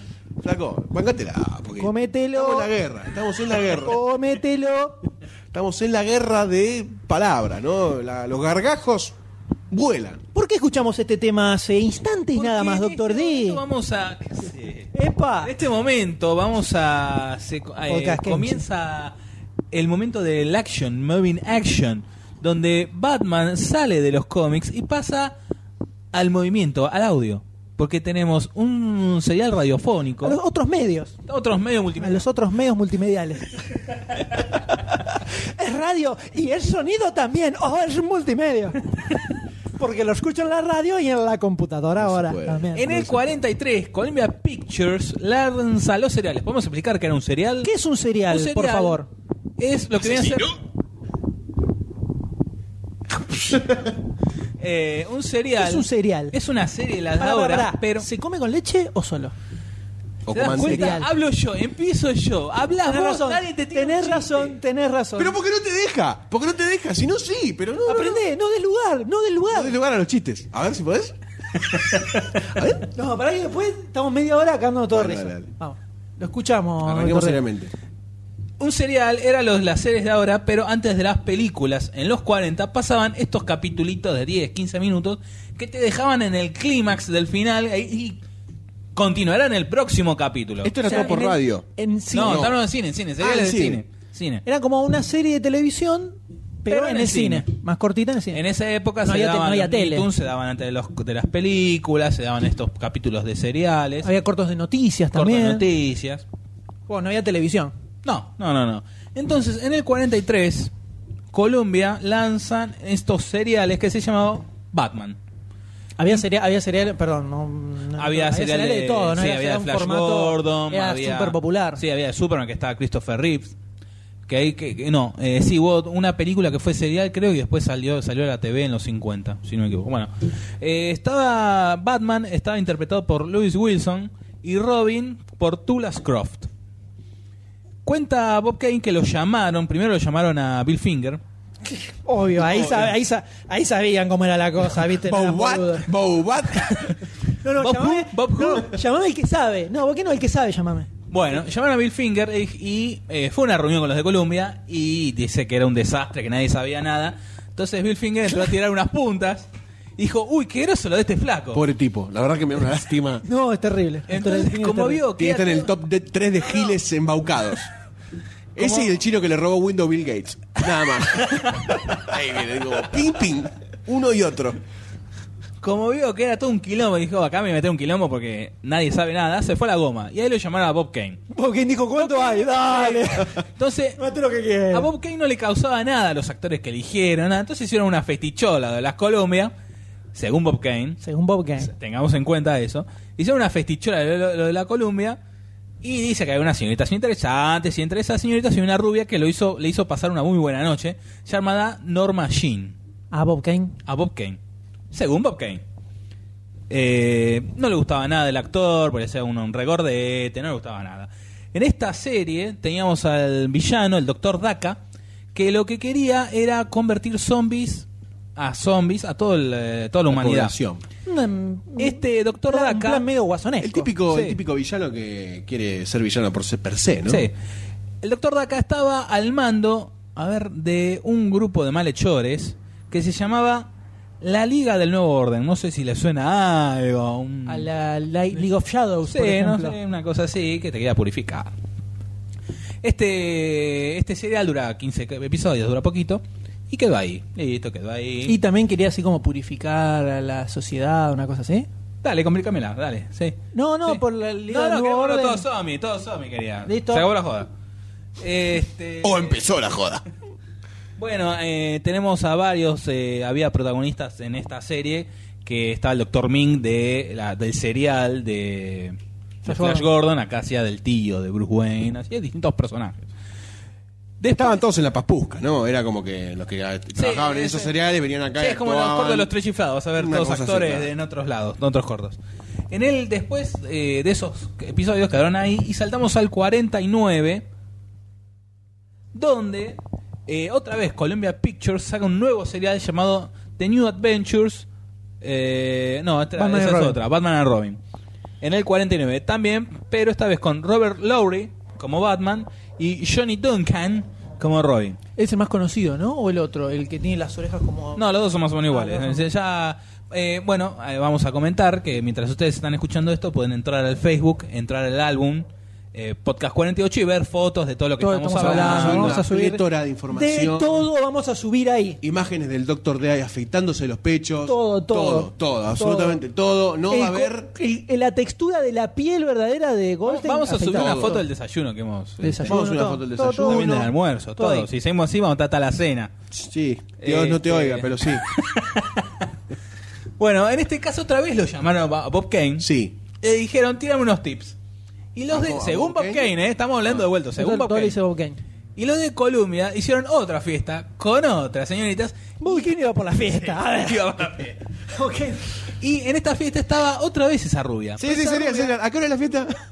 Esa rubia ya no se llamaba más Norma Jean. Se llamaba ahora Marilyn Monroe y ya no le dio bolilla. Y no. Según Bob Kane. O sea que a, A Marilyn Marilyn Monroe. En este. Es como el tipo, mirá, la traigo en carretilla, ¿no? Y después pela y es un, ¿no? Un algo así era el tipo. Un típico argentino engreído, una cosa así sería. Un playboy. Un Isidoro Un Cañones. Isidro Cañones, ponele. Este, también este capítulo, este capítulo, este serial dura poquito. 15 capítulos. Donde el. ¿eh? 15 capítulos, es una duración promedio más o Sí, menos, ¿no? sí, duran 10, para ahí 20. Tenemos al villano es The Wizard, que lo único que quiere es robar una especie de radiocontrol a distancia y hacer maldades. Varias. Ahí quedó la cosa en dos seriales, hubo un serial de radio. Hasta que... ¿Qué sabe más o menos cómo les fue? ¿Fue populares? pasó Sí, en su momento sí, sí, sí. Eh, bueno, que cuando fue la Batmanía en el 89, eh, eh, ¿cómo se llama esto? Función privada los pasó. Eh, también, eh, ahora me hiciste acordar, ¿Qué en la función de privada? lo que hablamos en otro podcast. No, ya sé, pero para, para la gente que no sabe lo que es función privada. Función privada era un programa que salió, salía en los 80, los sábados a la noche, donde se pasaban películas poco tradicionales y también clásicos. Durante la Batmanía pasaron estos capítulos, estos seriales. Eh, ahora no me acuerdo en cuál de los dos seriales. Había mucho, creo que fue el primero. Había muchos tintes eh, anti-japoneses. Ante mu- mucho racismo nipón. o No, nipón, contra los japoneses. Por el tema de la guerra. Sí, sí, por todo eso. Entonces, eh, cuando relanzaron todo esto en DVD, en VHS en los 80, todo eso lo borraron, lo editaron. Sí, no, era- no era políticamente Terminó correcto. durando 20 segundos. Sí. es una, un, eh, una- un huevo, un egg. Este, este es egg. No se entiende lo que habla a veces cuando... No importa. Después, Una cuestión de eh, estilos. En el 64, el amigo Hugh Hefner, no sé si lo tienen, Apa. Otra que Bob Amigo, Kane. amigo de Bob Kane, seguro. Claro. No sé. No, no, Bob Kane produjo a Kane- Hugh Hefner. Claro, o sea, Bob Kane iba a la casa de Hugh Hefner vestido de Batman. Los sábados a la noche, en la mansión Playboy, pasaba estos cereales. Así, para Eh, él, con los amigos. mientras tanto, ¿no? Mientras tanto. Meanwhile, En el Meanwhile. eh, entre esos invitados estaba el productor Doug Kramer de la cadena ABC, que dijo que veía que todo el mundo lo ovacionaba, los cereales, se reía. Dijo, "Che, vamos a hacer algo de esto. Fue y vio que los derechos lo tenía la 20th Century Fox. Entonces ahí se metió el amigo William Dossier, que dijo, tenés razón, vamos a hacer algo de Batman. A ver, vamos, pero que sea algo comedia, vamos que sea algo cómico, algo, algo gracioso. Y empezaron a escribir el guion del capítulo, del primer capítulo, pero no tenían los protagonistas. Hicieron un casting, llamaron a, a varios actores para interpretar a Batman, que se puede ver en, en YouTube, están los, los tests. Ahora no me acuerdo el nombre de, de uno de los flacos. Lyle Wa- Wagoner. Wa- Wagoner. Wagoner, que este, se lo conoció como el eh, el calientacilla de mujer, de la Mujer Maravilla en la serie de Linda Carter. Mira qué lindo. Ah, era el. el- Eh, eh, no me acuerdo el nombre. Yo tampoco. Rick algo. Todos se llaman Rick en esa época. Bueno, el flaco ese hizo el test para ser de Batman. Y había otro muchacho que hacía publicidad para una chocolatada, Nesquik, Oh. se llamaba. Que Mascolé. Nesquik. para Nestlé, que se llamaba el Capitán Quick, que era una especie de parodia a James Bond. Ese muchacho se llamaba Adam West. Ja. Le dijeron, "Qué interesante este muchacho, vamos a llamarlo. Hicieron el casting a los dos. Le No hicieron me, el casting a los no me dos. revolees el micrófono, por favor. Uh. Y bueno, quedó eh, el señor West. Cuando llegó el momento de Robin, hicieron un casting, no lo encontraban, ¿no? Hasta que llegó un flaquito, tocó timbre, dijo, buenas. yo vengo- Sí, yo vengo para hacer el casting. Pero ya en los castings. Bueno, pero... Dale, déjame. Ya me tomé los dos bondi. Y vieron que era chiquito, tenía 25 pero aparentaba 18, sabía kung fu, o sea, cinturón negro, ¿no? Dijeron, a ver. Y se quedaron enamorados con Burt Ward, que pasó a ser Robin. La serie fue un boom. Santos El- cachuchas, Batman. Saltos cachuchas, Batman. El- De hecho, habían al principio, yo lo que, lo que leí por ahí, que habían grabado las dos primeras temporadas, las grabaron juntas, pero y cua- cuando hicieron eh, test screenings con la gente, no le había gustado a nadie. Entonces, cuando lo tenían que sacar, los tipos sabían que iban al muere mal Y dijeron, bueno, ya fue, ya lo filmamos, saquémoslo. Y lo sacaron como pensando que iba a ser un desastre. Y en cuanto sale el primer capítulo, la, locura. Bueno, ese primer capítulo doble es el, el villano, el primer villano es eh, Frank Gorshin, el acertijo. Ese capítulo fue llamado eh, The Remarkable, no, me estoy confundiendo yo. Ese cómic, esa historia está basada en un cómic de eh, Garner Fox del 65 Grosso, Garner llamado, Fox. ahí está, así, The Remarkable Rise of the Riddle. eh, que es de, bueno, ese famoso capítulo es donde tenemos el famoso Batty Twist. Así con él. Donde, Se bueno, arrancó. así arrancó. Ah. Cuando Batman dice, va a entrar a un bar y le dicen, señor Batman, ¿le separo una mesa? No, no, voy al bar, quiero pasar desapercibido. Y va Batman al bar a pedirse un vaso de leche y después bailar el Batty Twist. Mientras que le dice a Robin, quédate en el auto, que acá es cosa de adulto. Y se afana el auto y se lo llevan a, a Robin. Esa fue la opinión del pueblo. Este, bueno, la serie fue un boom, la primera temporada fue un boom. Empezaron a tener, todo el mundo quería estar en esa serie. Así tenemos los villanos invitados como Vincent Price. Eh, tenemos, bueno, a César Romero que empezó haciendo el guasón. Que el muchacho tenía un bigote, un bigotén, una bi- un bigote anchoita, que se negaba a sacarse el bigote porque eh, era eh, lo que le atraía a las chicas. Entonces, por eso vos ves al guasón que tiene un ligero bigotín pintado de blanco. Tiene como sucio arriba del. Ridículo. Tenemos a Bruce Meredith haciendo de del pingüino, a eh, Lee Meriwether haciendo de Gatúbela, que hizo de Gatúbela en la primera y segunda temporada. Linda gatúbela, ¿eh? Linda. Persistente durante el tiempo. Sí, Para mí, por lo menos. sí, sí. Este. Sí, sí, sí, Sí, sí, sí. Sí.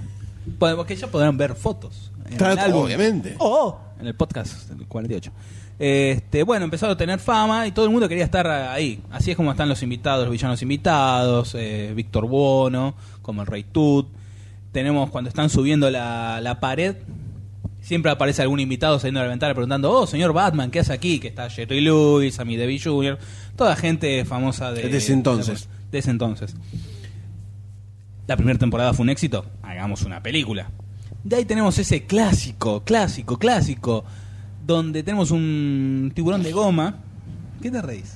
No, del, del clásico, clásico, clásico. es, clas- es un clásico. No, no, ¿no me viste río la de cómo película? lo dijo. ¿No viste la película? No, no la vi todavía la película. E- Esa es una película para verla con él. No me muevas tanto el micrófono. ¿Te molesta? No, no, es que después no se escucha una goma lo que Se hablas. escucha perfectamente. si yo hablo así, la gente lo va a escuchar igual. Vamos Bueno. a verlo en los comentarios. Que, la- que está, que la gente denuncie si no escucha al doctor D, no le voy a retocar el audio. ¿eh? Después pasamos la, la dirección personal Sí, del sí, Doctor sí, D. sí, sí. Ca- Avenida Caro- eh, Eh, le estamos dando la película. Película, clásico, clásico, clásico. Clásico. Donde tenemos el tiburón de goma y el archiconocido Bati repelente de tiburones. Un genio. Siempre lo llevo conmigo. Un Yo genio, salgo un genio total. donde tenemos al Guasón, a Gatúbela, esta vez interpretada por Julie Newmar, al Guasón, el Pingüino y al Acertijo, interpretado por Frank Gorshin, que quieren eh, quieren cobrar guita por eh, secuestrar, volver al polvo a unos embajadores de la ONU. Donde caso, así como pastillita que vos te gusta, entre los embajadores está el embajador que hace de España, es el actor que hace del padre del zorro en la serie de, de- de Guy Williams. ¡Toma! Este, este fue el dato del Doctor D al pedo. El de dato. Hoy en punto Doctor D. Dial, dial D for dato. Eh, bueno, Punto comienza D. la segunda temporada, que también fue un suceso, pero hacia el final empezó a decaer. Entonces dijeron, muchachos, esto está decayendo, vamos a poner un poquito más de carne. Ya hay más carne, pongamos más carne. Ah, Entonces apareció Bati Chica, eh, Yvonne Grey, achura, todo. interpretada por Yvonne Grey. En ese momento, Bati Chica, la actriz, era la novia de Bill, Bill Bixby, que sería Hulk. Hulk. No, no Hulk, Bruce, eh, David Bruce- Banner. David Banner, que sería, bueno, Hulk. O sea, meterito. Hulk era. Bati Chica. bueno, no está bien, bueno, bueno, bueno. Bueno, la, pe- la tercera temporada empezó a decaer, no le fue muy bien. Y cuando empezaron a negociar una cuarta, entraron a decir, bueno, vamos a hacer vamos a hacer que tengamos unos capítulos con eh, Robin y Batichica solos, Batman solo, vamos a meter otros superhéroes, otros personajes, tipo. Tipo. Ding, ding, ding, ding, ding, Bueno, ah, mientras, el, mientras el D piensa que se olvidó- Mientras tanto, en el D piensa- batiescritorio. La serie fue un boom alucinante en ese momento. A tal punto fue un boom que marcó, marcó ciertas cosas que se mantuvieron décadas y décadas y se ven hasta en la película de Nolan. Por ejemplo, eh, yo cosas que encontré. El batimóvil con la turbina atrás. Todos los batimóviles de todas las películas tienen una turbina atrás. Todos, todos, todos. Eso se inventó en esta película. En el cómic no estaba, era un auto normal. En el cómic. No. Después, el, Tenían una cabeza de murciélago en la. en la- eso, en la parte de adelante. Después la. No, el baticinturón sí El estaba en la. baticinturón eh, estaba sí, sí, siempre estaba. en los cómics. Después el. No sé cómo eran los cómics en esa época, pero algo que vi también en todas las películas, el camino hacia la baticueva siempre era, hay un bosque, se mete por un caminito medio oscurito en el bosque y, se- y- y doblan y se entran adentro de la cueva. Eso está en todas las películas también. Eh, después, ¿qué más? Bueno, lo que son las personificaciones de los villanos, que no era, una, no era algo tan fácil de hacer, porque vos en el cómic tenés una cosa, después actuando y hablándolo sobre todo es difícil, principalmente el guasón. Lo que hace César Romero con el guasón en la serie de Batman fue definitoria terriblemente del personaje. El tipo, vos ves Se la tomó, serie... se tomó también en la Batman del 89 un poco también. Es el, el Batman de Jack- el Joker de Jack Nicholson está muy basado en ese Romero, sobre todo en el, en el humor físico que hace, cómo se mueve y cómo salta. César Romero eso lo interpretaba mucho. Eh, todo lo- todos los actores que pasaron interpretando personajes en la serie de Batman quedaron, quedaron anclados a esos personajes eternamente. Adam West, Burt Ward, eh, César Romero, Frank Gorshin, Wayne, todos quedaron enganchados con esos personajes, nunca pudieron salir de ahí. Eh, el acertijo que hace eh, Frank Gorshin, eh, Jim Carrey lo calca prácticamente. De, pero vos mirá cualquier capítulo donde aparece el acertijo de Frank Gorshin y es Jim Carrey. Es impresionante cómo eh, o cómo marcó al personaje o cómo Jim Carrey lo actuó eh, basándose un poco en él, ¿no? Incluso, incluso agarrando el Joker de Heath Ledger, no tan marcado como el de. No, eh, tiene un César poco más de licencias. Obviamente, pero tiene algunos toquecitos que vos se los ves a César Romero en Batman. Es, de hecho, para mí, eh, César Romero es el, el highlight de, de la Ah, serie la Adam West, Es César Romero interpretando al Joker. Por más que fueran planes boludos, cómo se reía y cómo se movía. El acting. eh, claro, te forma lo creías física. mucho, te lo creías mucho, mucho más que todo el resto de los personajes, ¿no? Eh, impuso un montón de cosas. El Santas Boludeces, Batman, que dice Robin todo el tiempo, eh, quedó como instaurado casi en la, en la sociedad, digamos. Y a tal punto que fue la imagen de Batman para todo el mundo, era Adam West. Batman era Adam West. Es al día, al día de hoy. Al día de hoy le decimos para- la serie de Adam West y no decimos, o sea, el Batman de Adam Batman West. Oh. Creo que recién para la generación de los 80 que tuvieron la película de Barton se modificó, Se modificó eso, un poquito. durante 65, 20 años, más de 20 años, 25 años, Sí. Batman era Adam West. Era eso. El que los cómics no vendían nada porque para todo el mundo Batman era Adam West. Entonces, ¿qué vas a ponerte a leer eso? Claro, Este, ¿para qué? Si está en la tele. Ya era una, como decíamos antes, ya era una época en que el cómic era mucho más de gueto, ¿no? una cosa menos, mucho menos masiva. Eh, entonces, Batman fue Adam West eternamente, siempre. De ahí también, vamos a verlo después, el impacto, la bomba atómica que fue la película de Tim Burton en el 89, ¿no? Exactamente. Doctor, lo escuchamos. Este, ¿En qué estaba?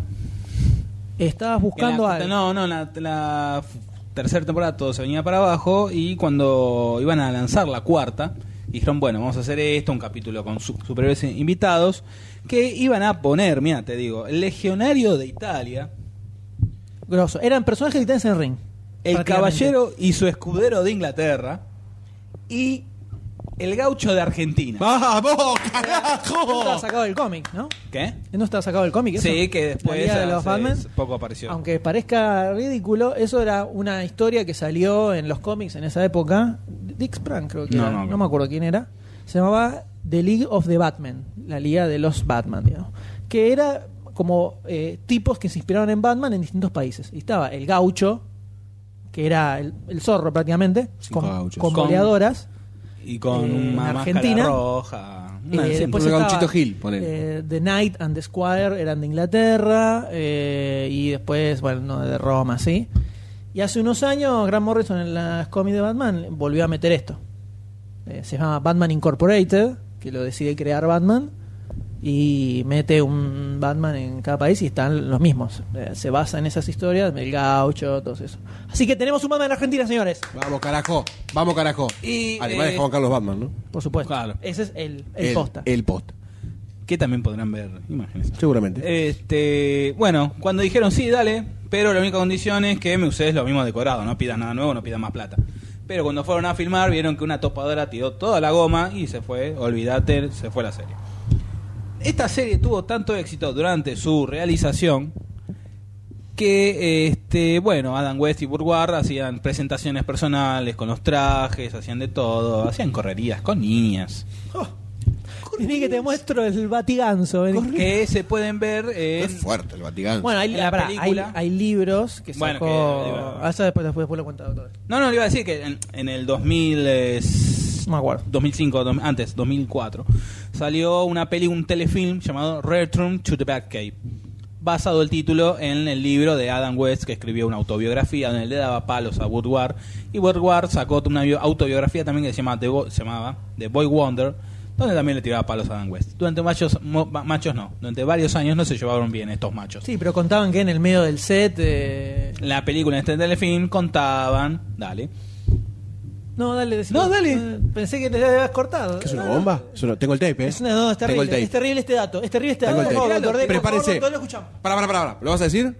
No, es que lo Esto es radio, en vivo. ¿Lo no vas a decir? vas a decir? Decilo, te diciendo No, que, decilo. que Burward contaba, por ejemplo, que en medio de la filmación, atrás de un decorado, haciéndoles petes, así era. to- Batman Ah, era así. era la, la. Era fiesta. así. Todo, todo, toda la filmación de la serie fue así. Era toda fiesta loca todo el tiempo. Filmando, atrás, a todos Eh, lados. eh, eh, así. No, sí, sí, con Sí. todo, de Batichi, esto, todo, todo, La con todo. La bati bati. Contaba el. eh, La batidora. Era todo así. sí. Y era tan grosa, tan grosa la serie, la guita que estaban haciendo todos los muchachos, que hasta Woodward, Los pibes que habrán salido entonces. Woodward sa- los Boy Wonder, ¿no? Sa- Sacó un disco, que este dato es para otro, para vos que te gusta. Sí. Y este es más para Eh, Charlie White. Hay que ponerle una intro a esto. Para ¿no? Charlie White. El dato del D. Woodward sacó un disco donde eh, la banda estaba dirigida por Frank Zappa. Ah, Para carajo. Charlie White. Mirá vos. Cerramos el dato. Cerramos. Cantando, cantando por. Cantando. Sí. Que vos, te, te cautiva. Te cautiva en el fondo. Muy bien. Continúa. Sigue la Y historia de Batman así en la quedaron los televisión. dos, quedaron los dos encasillados en estos personajes. Después tenemos a finales de los 70 The Challenge of the Superheroes, donde Adam West y Burt Ward vuelven a interpretar a sus personajes. Y otra película más que en este momento no me acuerdo. Este, donde también interpretan ellos dos. Ya vos ves a Robin, pancita. ¿Qué haces, papá? Una venido- cerveza. Venido a menos. Le había dado las pizzas, Robin. Claro, tenemos a- también otra vez a Frank Gorshin, que es el único que repetía. Ah, otro dato que se me escapó, que en un capítulo Frank Gorshin no sé por qué no podía, y el que interpretó al Guasón, Al yo me acuerdo... acertijo. Al acertijo, perdóname. Yo me acuerdo de chico estar viendo la serie, en el 89 lo pasaba Maku Mazuka de lunes a viernes a las 6 de la tarde por Canal 13. Este... Mierda. Preciso el dato. Sí. Lo... Yo recuerdo que estaba viendo el capítulo. Más creo que abre, la- abre así el bus y saca la teleguía de ese momento, ¿no? Es más, sigo esperando que me devuelva la llamada. Dijeron, yo llamé el programa y dije, quiero hablar de... Sí, ahora te llamamos. Yo corté y me quedé, te juro, así, al lado del teléfono esperando que me llamen. El gran trauma, así está, así terminó. Así terminó. Esto es una denuncia pública a Manco Mazuka. Y mandé un dibujo también y nunca lo mostraron. Yo una vez mandé un dibujo a la revista de las Tortugas Ninja, me lo publicaron y me también. Dame la mano. Dame la Pero mano. vos no- Sí, no- había una, tor- una revista de Tortuga Ninja cuando yo era chico. ¿Pero vos mandé un dibujo y lo publicaron? Sí. Una mierda era el dibujo. Publicaban dibujos de mierda en esa época. Pero vos eras muy, muy chiquitito cuando Sí, yo salió era esa chiquitito. historieta. No sé si era la misma revista. No sé si estamos hablando de la misma. Por ahí es un hecho aislado de mi mente. Que la, di- que la saca. Tinelli, Creo que la la tengo acá. Creo que la Tinelli. tengo acá la revista. De- me también. Era a principios de los Sí, Es 90. el mismo número, ¿dónde están los, sus dos dibujos juntos? No, no. Pará, No sé, no pará, sé. mandé un dibujo. Lo publicaron y me mandaron una, la, la caja contaste, gigante sí, de premios. de, de premios de los mar- marcadores, marcadores de mierda. Sí, doctor D. Silva Pen. Bueno, ya vas a Este, ganar no, no, algo, no, no, en serio. ya has ganado algo. Has ganado cosas. Mira, te ganaste, te ganaste un sitio de cine. Fantabaires, recuerdo momentos en que... 12 tazas de Perdón, series tengo. yo quiero, yo quiero, de- quiero destacar algo. Dios mío. Una todos los días me Dios ganaba. mío.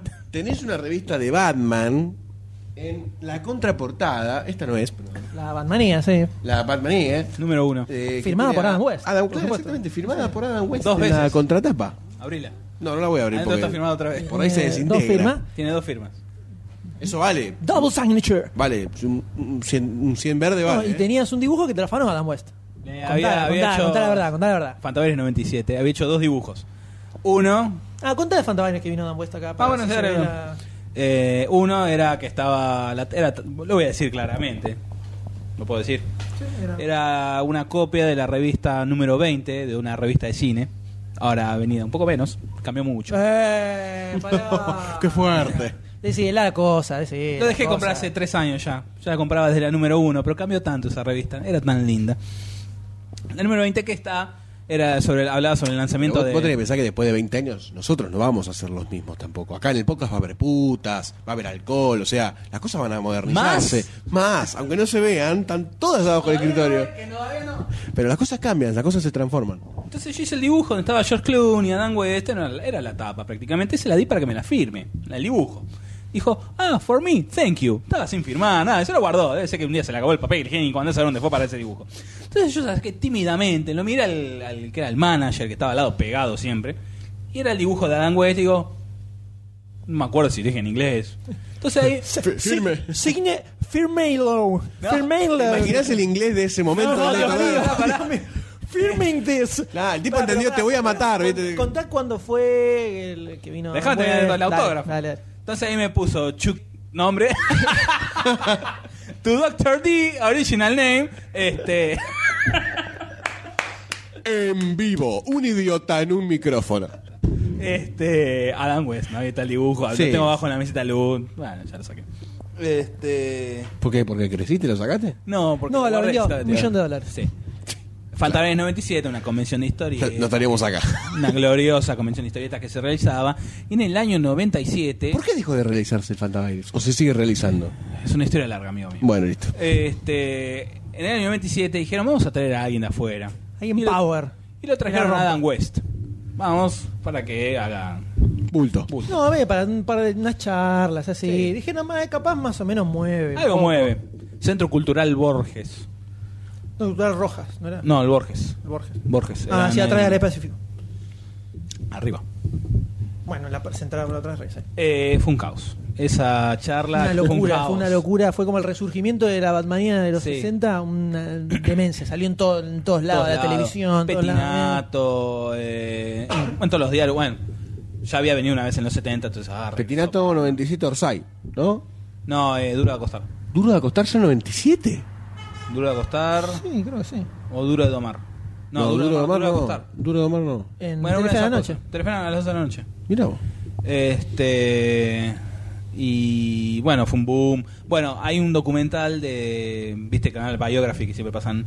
Y ponen, entre toda la, la biografía de Batman, de Adam West, ponen fotos de acá de Fantabaires, parecen la recoleta con el, con el casco, con el owl. No, el, el, el- el caos para entrar a la charla de Adam sí, West y contarle de los autógrafos. eh, como un grande Adam West, dale, contá, contá. Sí, agarró. Bueno, Otra que ok, dale, dale. Agarró, bueno, dio la charla. eh, eh, estaba, la primera charla estaba doblada por Alex Por Kuchevaski. a- Axel, Axel Kuchevaski. Axel Kuchevaski. Desastre. Desastre. Sí. No traducía nada, se cagaba de risa. Eh, una sí, cosa, dice que está muy contento por le- acá. le- le gritaban, traducí, pelotudo. Una cosa fue. Un desastre. Bueno, fue un quilombo, hubo que visitar los palcos que fuimos con el M, fuimos a un palco arriba, se lo veía así chiquitito. Claro, pues, eh, superó tanto la cantidad de gente Que era gratis la no, aparte ¿no? los tipos comenzó de historieta, la segunda que se hacía era todo era muy medio hecho a pulmón. A pulmonazo. No había una gigantesca empresa de organización. No era la si Comic hubo- Con en Estados Unidos. No, como si hubo a partir del 98. 98 en adelante, sí, ya había una empresa organizadora de eventos. Era gente que estaba ahí y el tipo estaba, el- un pibe en la puerta. Y Para no, no, no hay más lugar. Lo iban a cagar a trompadas. No, y se armó un quilombo. Se armó un quilombo, ahí tuvieron que habilitar una parte Un de palco, arriba. bueno, todo. arriba. Bueno, ahora el señor West va a poner a firmar. Pueden Al hacer la final, fila. ¿no? Al final de la charla. Pueden hacer una fila. Que fue un bulto, adelante. ¿Para qué? Lo que estábamos arriba, queremos bajar, no se podía. Pero la eh, va a salir eh, Cobraba, 5 creo dólares, que. no, 15 no, dólares, eh, la foto. Eran. ve- Ponele que, era- ponele que fueran, no sé, 20 mangos de esa época, Que era 97. Pendejo, sin un no laburás nada, te tenés, vas con dos pesos nada más, imagínate que Había que juntar 15 pesos para comprar un las autógrafo de un autógrafo de mierda encima. Yo lo mandé a cagar y vos te- y él- este Hasta fue, que este fue hubo tanto- no, hubo quilombo, hubo quilombo y dijeron, bueno, ok, el que quiere la foto, compra la foto. Pero si quieren que le firme, tiene que ser algo de él. o sea, tiene que ser una foto de la que él vendía. Claro. No. No, no, primero era la foto. Ah. Entonces, como hubo quilombo, dijeron, bueno, si quieren vos la comprar comprabas foto, y te firmaba eso. Si quieren, compren la foto. Pero si vienen con una revista, vienen y se lo firma gratis. Pero tiene que estar la cara de algo de él, tiene Claro, que ser. tiene que estar él. Un pelotudo. Bueno, hicimos la, co- hice la cola, me firmó. Listo, me fui. Pero garpaste o no ya te garpaste. No, esa no, esa no, no, Ahí no, no no. garpaste. Eh. Al día siguiente hizo otra charla. Fui y me firmó otra revista. Cada que fue la del dibujo que comenté recién. Bueno, cuando bajamos del palco, que íbamos a entrar a la sala principal, por así decir, ya era un tumulto era toda gente que también se quería colar y meterse. Y era un kilómetro, estábamos a los gritos, Rep se puso a gritar, me están embarazando, me están embarazando. Llorábamos la risa. Es, es poca- Bueno, ya está, ya creciste un poquito más. Bueno, y en, en ese Fantabares también eh, estuvo Jay Robinson, de hecho. Sí, te Que, eh, que no estaba anunciado y Estaba, por- apareció. estaba en Brasil y le dijeron, eh, che, sí, no, venite". no me Venite que acuerdo. partus acá. No me acuerdo quién era que venía que lo trajo porque estaba cerca. Ah, Eh, no. no me acuerdo cómo era historia. No, no me acuerdo qué autor venía. No sé si eran Gran, no fue. Eh, estaba en Puede Brasil ser, no y sé. le dijeron, che, una convención de historieta. Y yo, bueno, vamos. Dale, Y vamos. apareció, Y apareció Robinson, nada. el que decíamos que es el dibujante de la primera época, que dibujó el Joker, Sí. todo eso. Apareció ahí de la nada y estaba ahí en una mesita de repente. ¿Y este quién es? ¿Qué es eso? No, el que es el Joker. Ah, mira, va. Así de Personaje nada. icónico Pa- de la pasó serie, desapercibido. Pasado desapercibido, ¿no? Y después Sí. en el 99 fue que volvió Adam West con Frank Gorshin. Con Frank Gorge. Ahí ya un poco más grande, todo un poco más organizado. Sí, ahí ya como que se hace esa convención. Ya no era tan La charla ya no tenía tan- tanta tan- locura. No era la, la primera vez que Sí, venía, no. ¿viste? Ya está. Ya está, ya había claro. pasado la, la Que fue emoción. en el Centro Municipal de Exposiciones. ¿Y el futuro de Batman en televisión? ¿Qué- bueno, qué después fue tenemos las series animadas, que ya hemos hablado de Elías en el eh, podcast número 36, en el cual hablamos sobre Mesa El Padrino, de- Batman eh, año 1, que el cual eh, está la película, que hablamos hablado hace unos instantes sobre el cómic, y también hablamos sobre las series animadas. No, pero hablamos las sobre las pelis. pelis, además. No, Hay otro también de hicimos- las series. Hablamos sobre series. So- ah, En este decís- no, este es el de las películas. ah, vos decís que hablamos, me parece que es en este. No, hicimos una mesa redonda de series animadas, ¿no? Hicimos una mesa redonda de series animadas en general. Claro, pero no es esta, que cada uno tiró... Estas eran las películas. Ah, la mesa redonda, sí, que claro, hablamos, ya hicimos está, una sí, ya me mesa verdad, redonda. verdad, verdad. Debe ser un 44. Que hablamos de Superman 43, por ahí, más o El menos. de, el de Coso ¿El es. de Ghost el Rider, no es? no, el de Total Recall creo que es. Eh, no, no, fue antes. no, no, más arriba. No, no. Ah, eh, Vengador del Futuro. ¿No es ahí? Total Recall. No, trailer. Total Recall. ¿No está ahí la mesa redonda? Sí, es este, la mesa redonda de Total No, no Recall. es ahí. Sí, es este. No, no es ese. Ah, no. ¡Oh, no! No encontramos el maldito podcast. Bueno, ustedes entran. Ah, no, el de Anima Buenos Aires, ¿no es? Series animadas de serie, ahí Anima, está. Episodio 44.